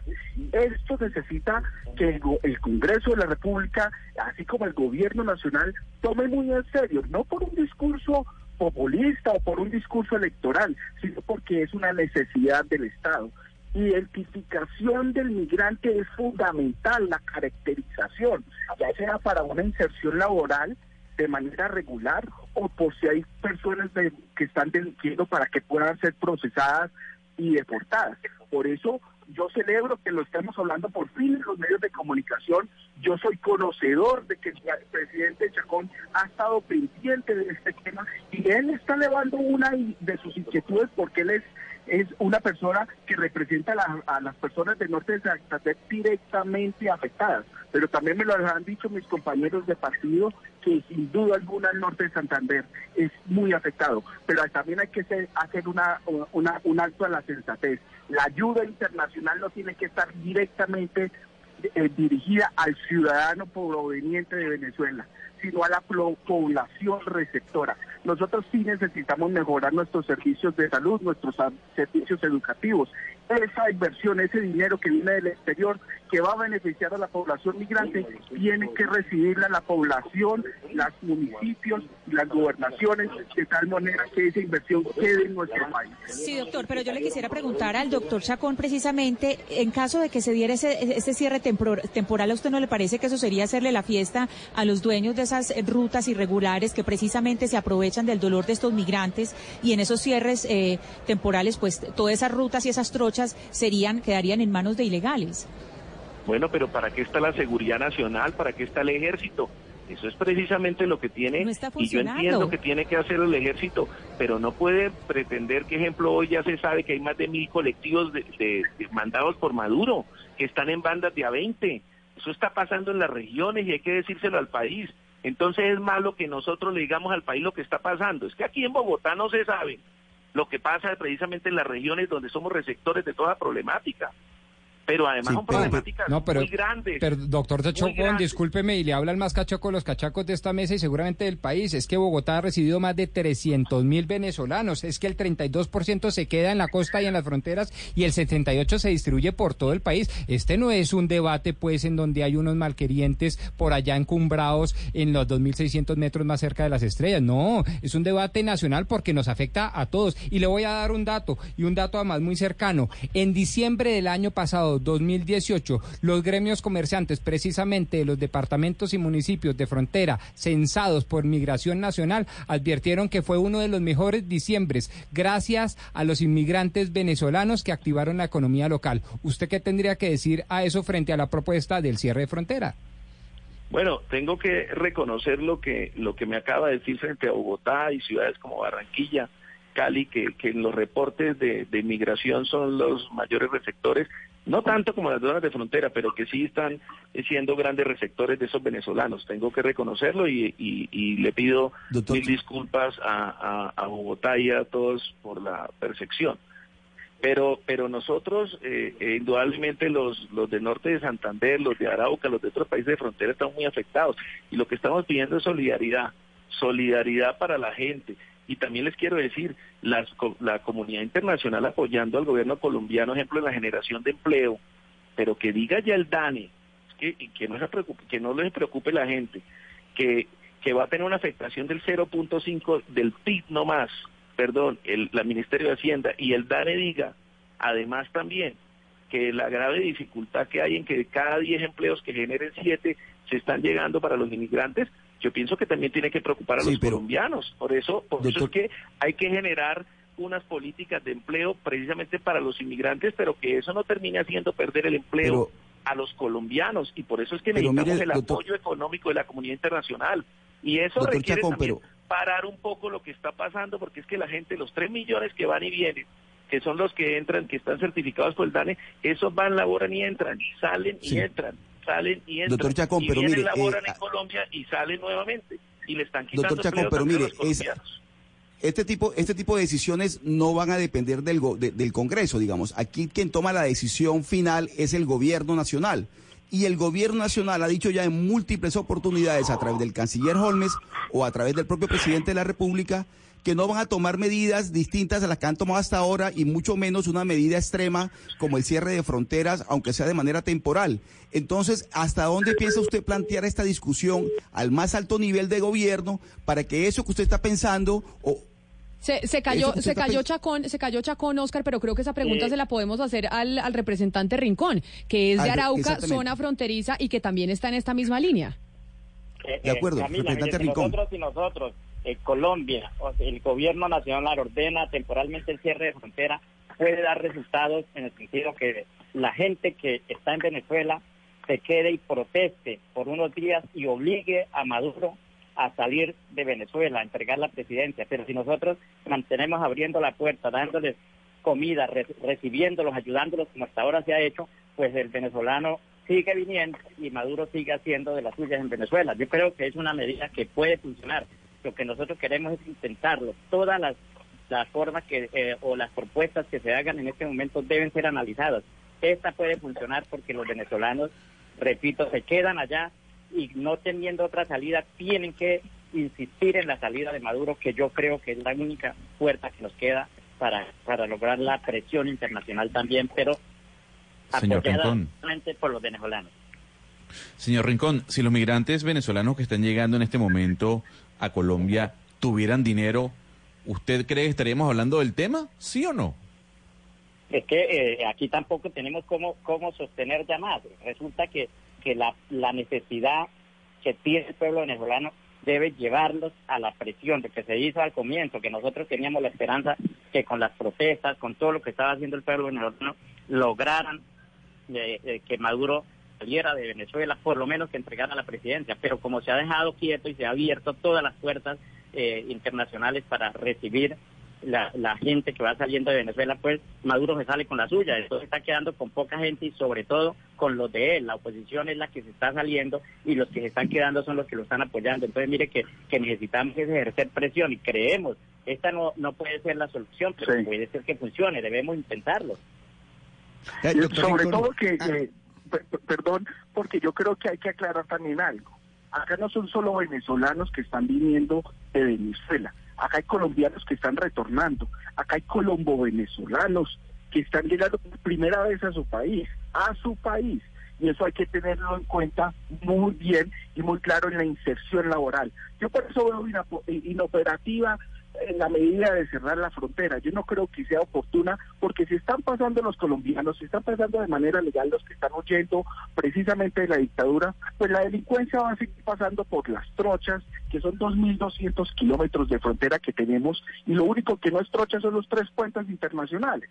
Entonces, sin duda alguna, la medida para mí no es operante, pero lo que sí hay que dar claridad es que aquí también han llegado venezolanos con dinero que han invertido, que han generado empleo y lo celebramos, pero las medidas que, está tomando el gobierno nacional y que tiene que seguir tomando el gobierno nacional con el apoyo internacional, tiene que estar focalizado a las zonas receptoras de migrantes, no al migrante directamente. Claro que el migrante va a ser el beneficiado, pero la inversión, el dinero tiene que estar dirigido a las zonas receptoras de migrantes, de tal manera de que se pueda cubrir los servicios, no solo para el venezolano que viene de Venezuela, no solo para el colombiano que retorna, sino también para el colombiano que nace en esas zonas eh, donde está la problemática. Y es una problemática nacional, por supuesto que es nacional, Sí. pero las medidas tienen que ser tomadas con certeza, con responsabilidad, con, con, con, con estudios y de tal manera que podamos mantener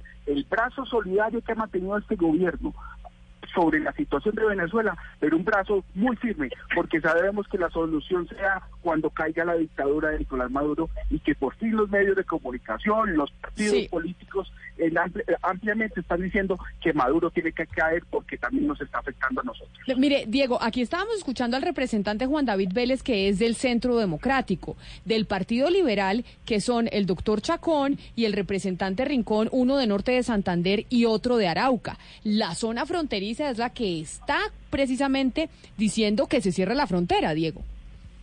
Eh, eh, Camila, mire, yo he tenido la oportunidad por mi ejercicio periodístico de ir a los albergues en Cali, donde hay 100.000 venezolanos, y, mirar la situación tan dramática, tan absolutamente paupérrima en la que llega esa gente. A mí de verdad cuando escucho el, discurso, sobre todo el doctor Chacón y el doctor Rincón, me parece un eh, estar oyendo a estos militantes de los partidos ultranacionalistas españoles que refiriéndose a las pateras africanas. Esta gente no viene aquí, doctor eh, eh, Rincón, porque quieran, ni porque eh, ni, ni vienen de turismo, vienen en medio de una desesperación total y ese discurso de, de estar segregándolos, ese discurso de, de, estar señalándolos, me parece que, que con eso lo único que logramos es re- revictimizarlos.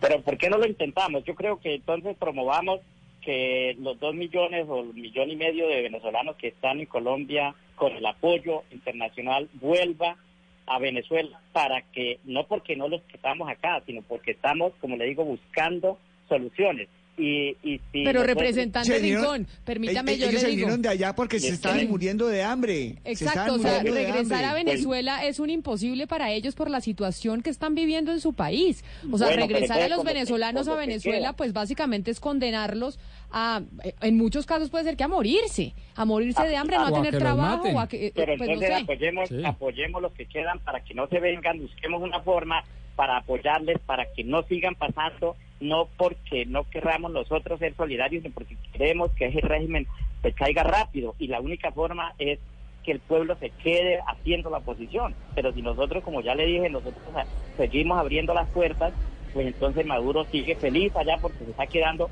con los aliados únicamente de él. Nosotros tenemos que ver que hay que buscar una salida para que Maduro definitivamente pueda quedarse solo, pero eh, sin el apoyo Colombia recibiendo los venezolanos. Nosotros tenemos que apoyarlos, pero fortalecer es la protesta allá, fortalecer la oposición allá, la oposición de Maduro para que él pueda ser derrotado de alguna manera y no siga en el poder. Yo pienso que es lo que tenemos que buscar esa salida, no que tengamos nosotros eh, nada que, eh, que, que no querramos ya apoyar más a Venezuela.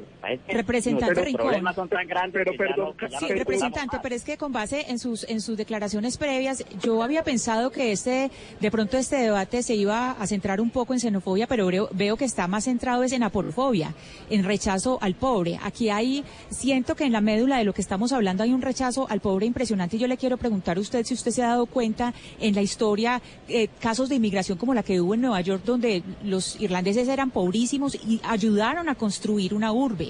Entonces, aquí hay un, problema, estamos hablando de algo distinto, eh, representante, ¿no le parece?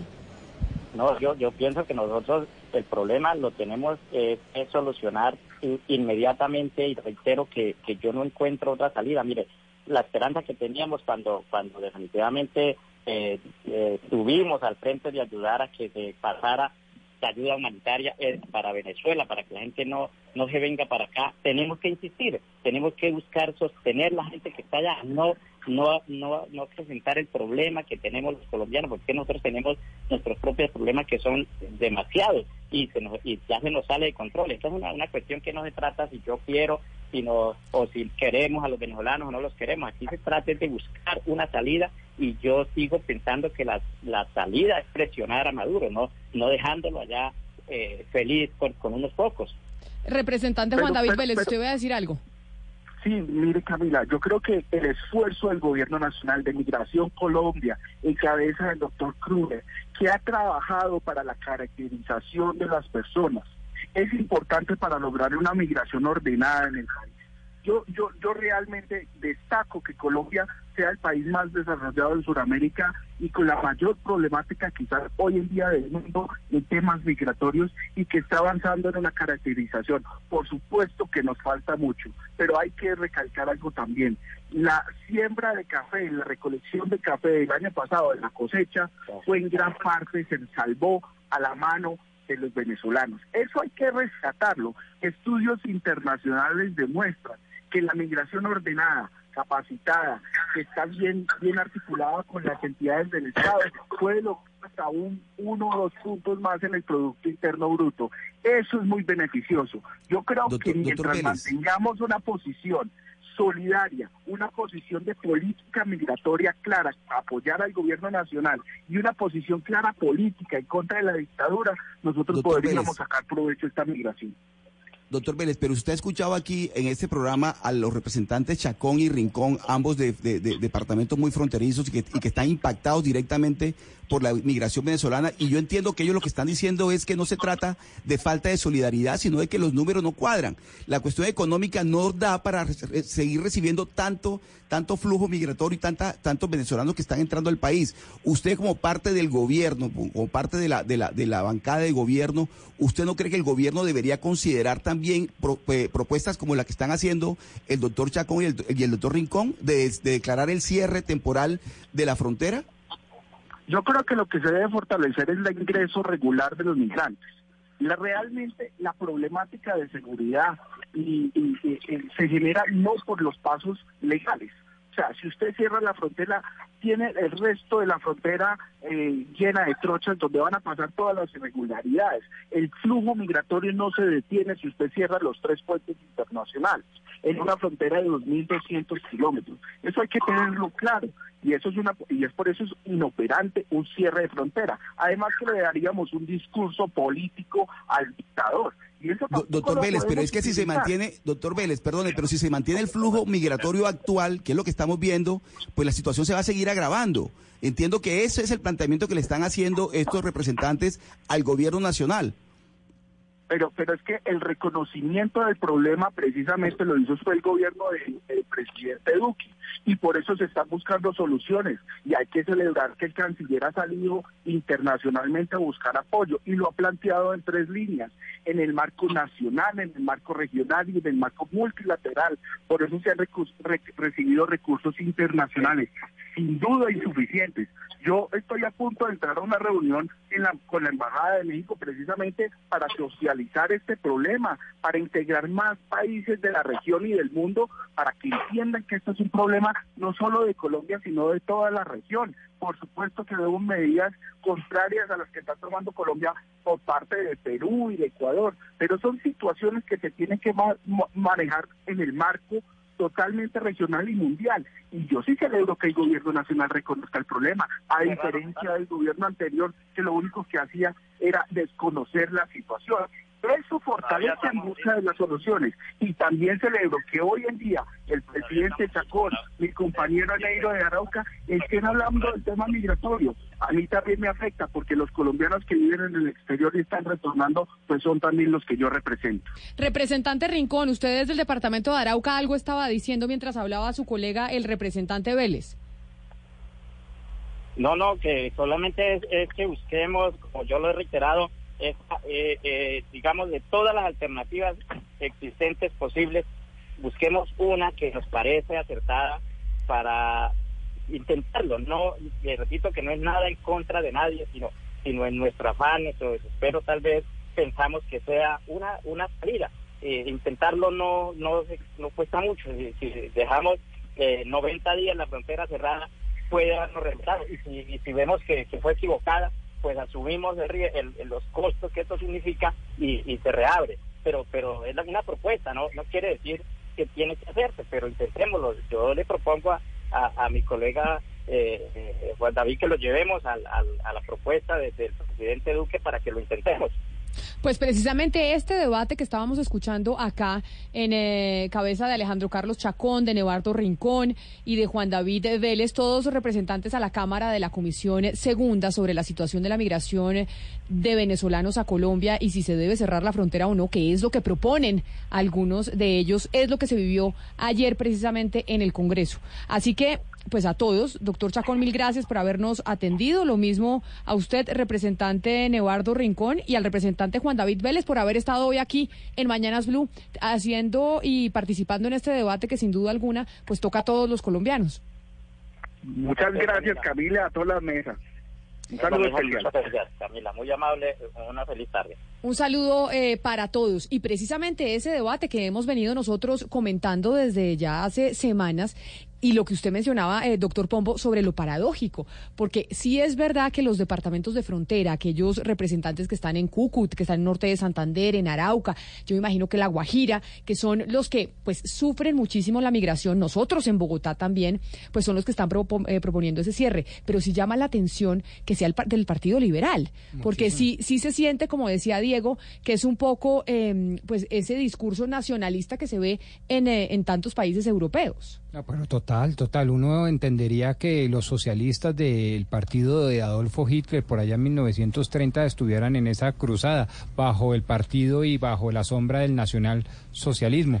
Pero el Partido Liberal Colombiano de don Alfonso López Pumarejo, pues, de don Alfonso López Miquelses, o mejor aún, de don Alberto Lleras Camargo, estén promoviendo este tipo de salidas, así sean temporales, me parece que, pues, desatiende el criterio liberal propio del Partido Colombiano. Sí, ahí es, Camila, cuando uno puede hablar del término que les estaba diciendo ahora, el término de aporofobia, que es algo que acuñó la filósofa Adela Cortina, cuando empiezan todas estas grandes olas migratorias en Alemania, eh, eh, perdón, en toda Europa. Empiezan a decir, bueno, aquí no hay una xenofobia, es no es el odio al extranjero, es odio a la persona que no tiene recursos para devolver lo que se le está dando, es decir, cuando un gobierno lo acoge, pero el inmigrante no tiene para devolverle al país que lo está acogiendo. Entonces, No, por no, eso no. se trata distinto al refugiado que Ana al turista, Cristina, por ejemplo, o al inversionista. Ana, aquí estamos hablando de está- aporofobia.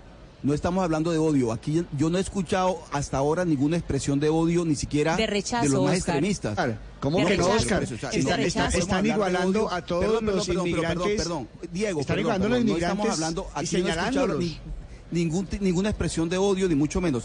Lo que yo escuché de boca de estos representantes que viven en las fronteras es que están viviendo una situación crítica. Ellos dijeron, no se trata de falta de solidaridad.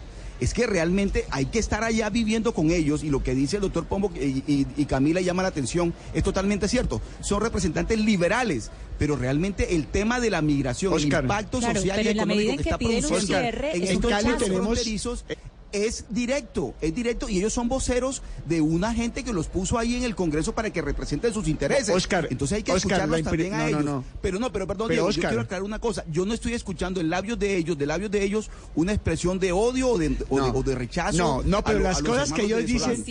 Oscar, pero las cosas que ellos dicen, las cosas que ellos dicen sí van a generar odio. Están tratando de, de estigmatizar. Yo lo que lo que lo que estoy observando es una intención de capitalizar políticamente todo este problema de los venezolanos. No no veo un afán de buscar soluciones, sino de sacarle votos a esto. Y sí puede que ellos no utilicen términos eh, eh, eh, como eh, el que, que- que expresen odio, pero lo que dicen Diego. sí va a generar odio y puede alimentar un odio. Diego, yo tal vez me exalté por venezolano, porque esto lo vivo yo todos los días. Este comentario de este tipo de político lo vivo yo todos los días. No solo en Colombia se vive, en Panamá, en Perú, todos los días es la misma discusión culpándonos de los problemas de un país. Y sí, somos grandes culpables, pero también tiene que haber una solución que no sea el discurso xenófobo, porque como usted lo dice, esto es un arma política y es un discurso xenófobo al final. Y habíamos dicho que estábamos, mejor dicho, eh, en mora de que algunos políticos tomaran esas banderas, las banderas del tema de la migración venezolana.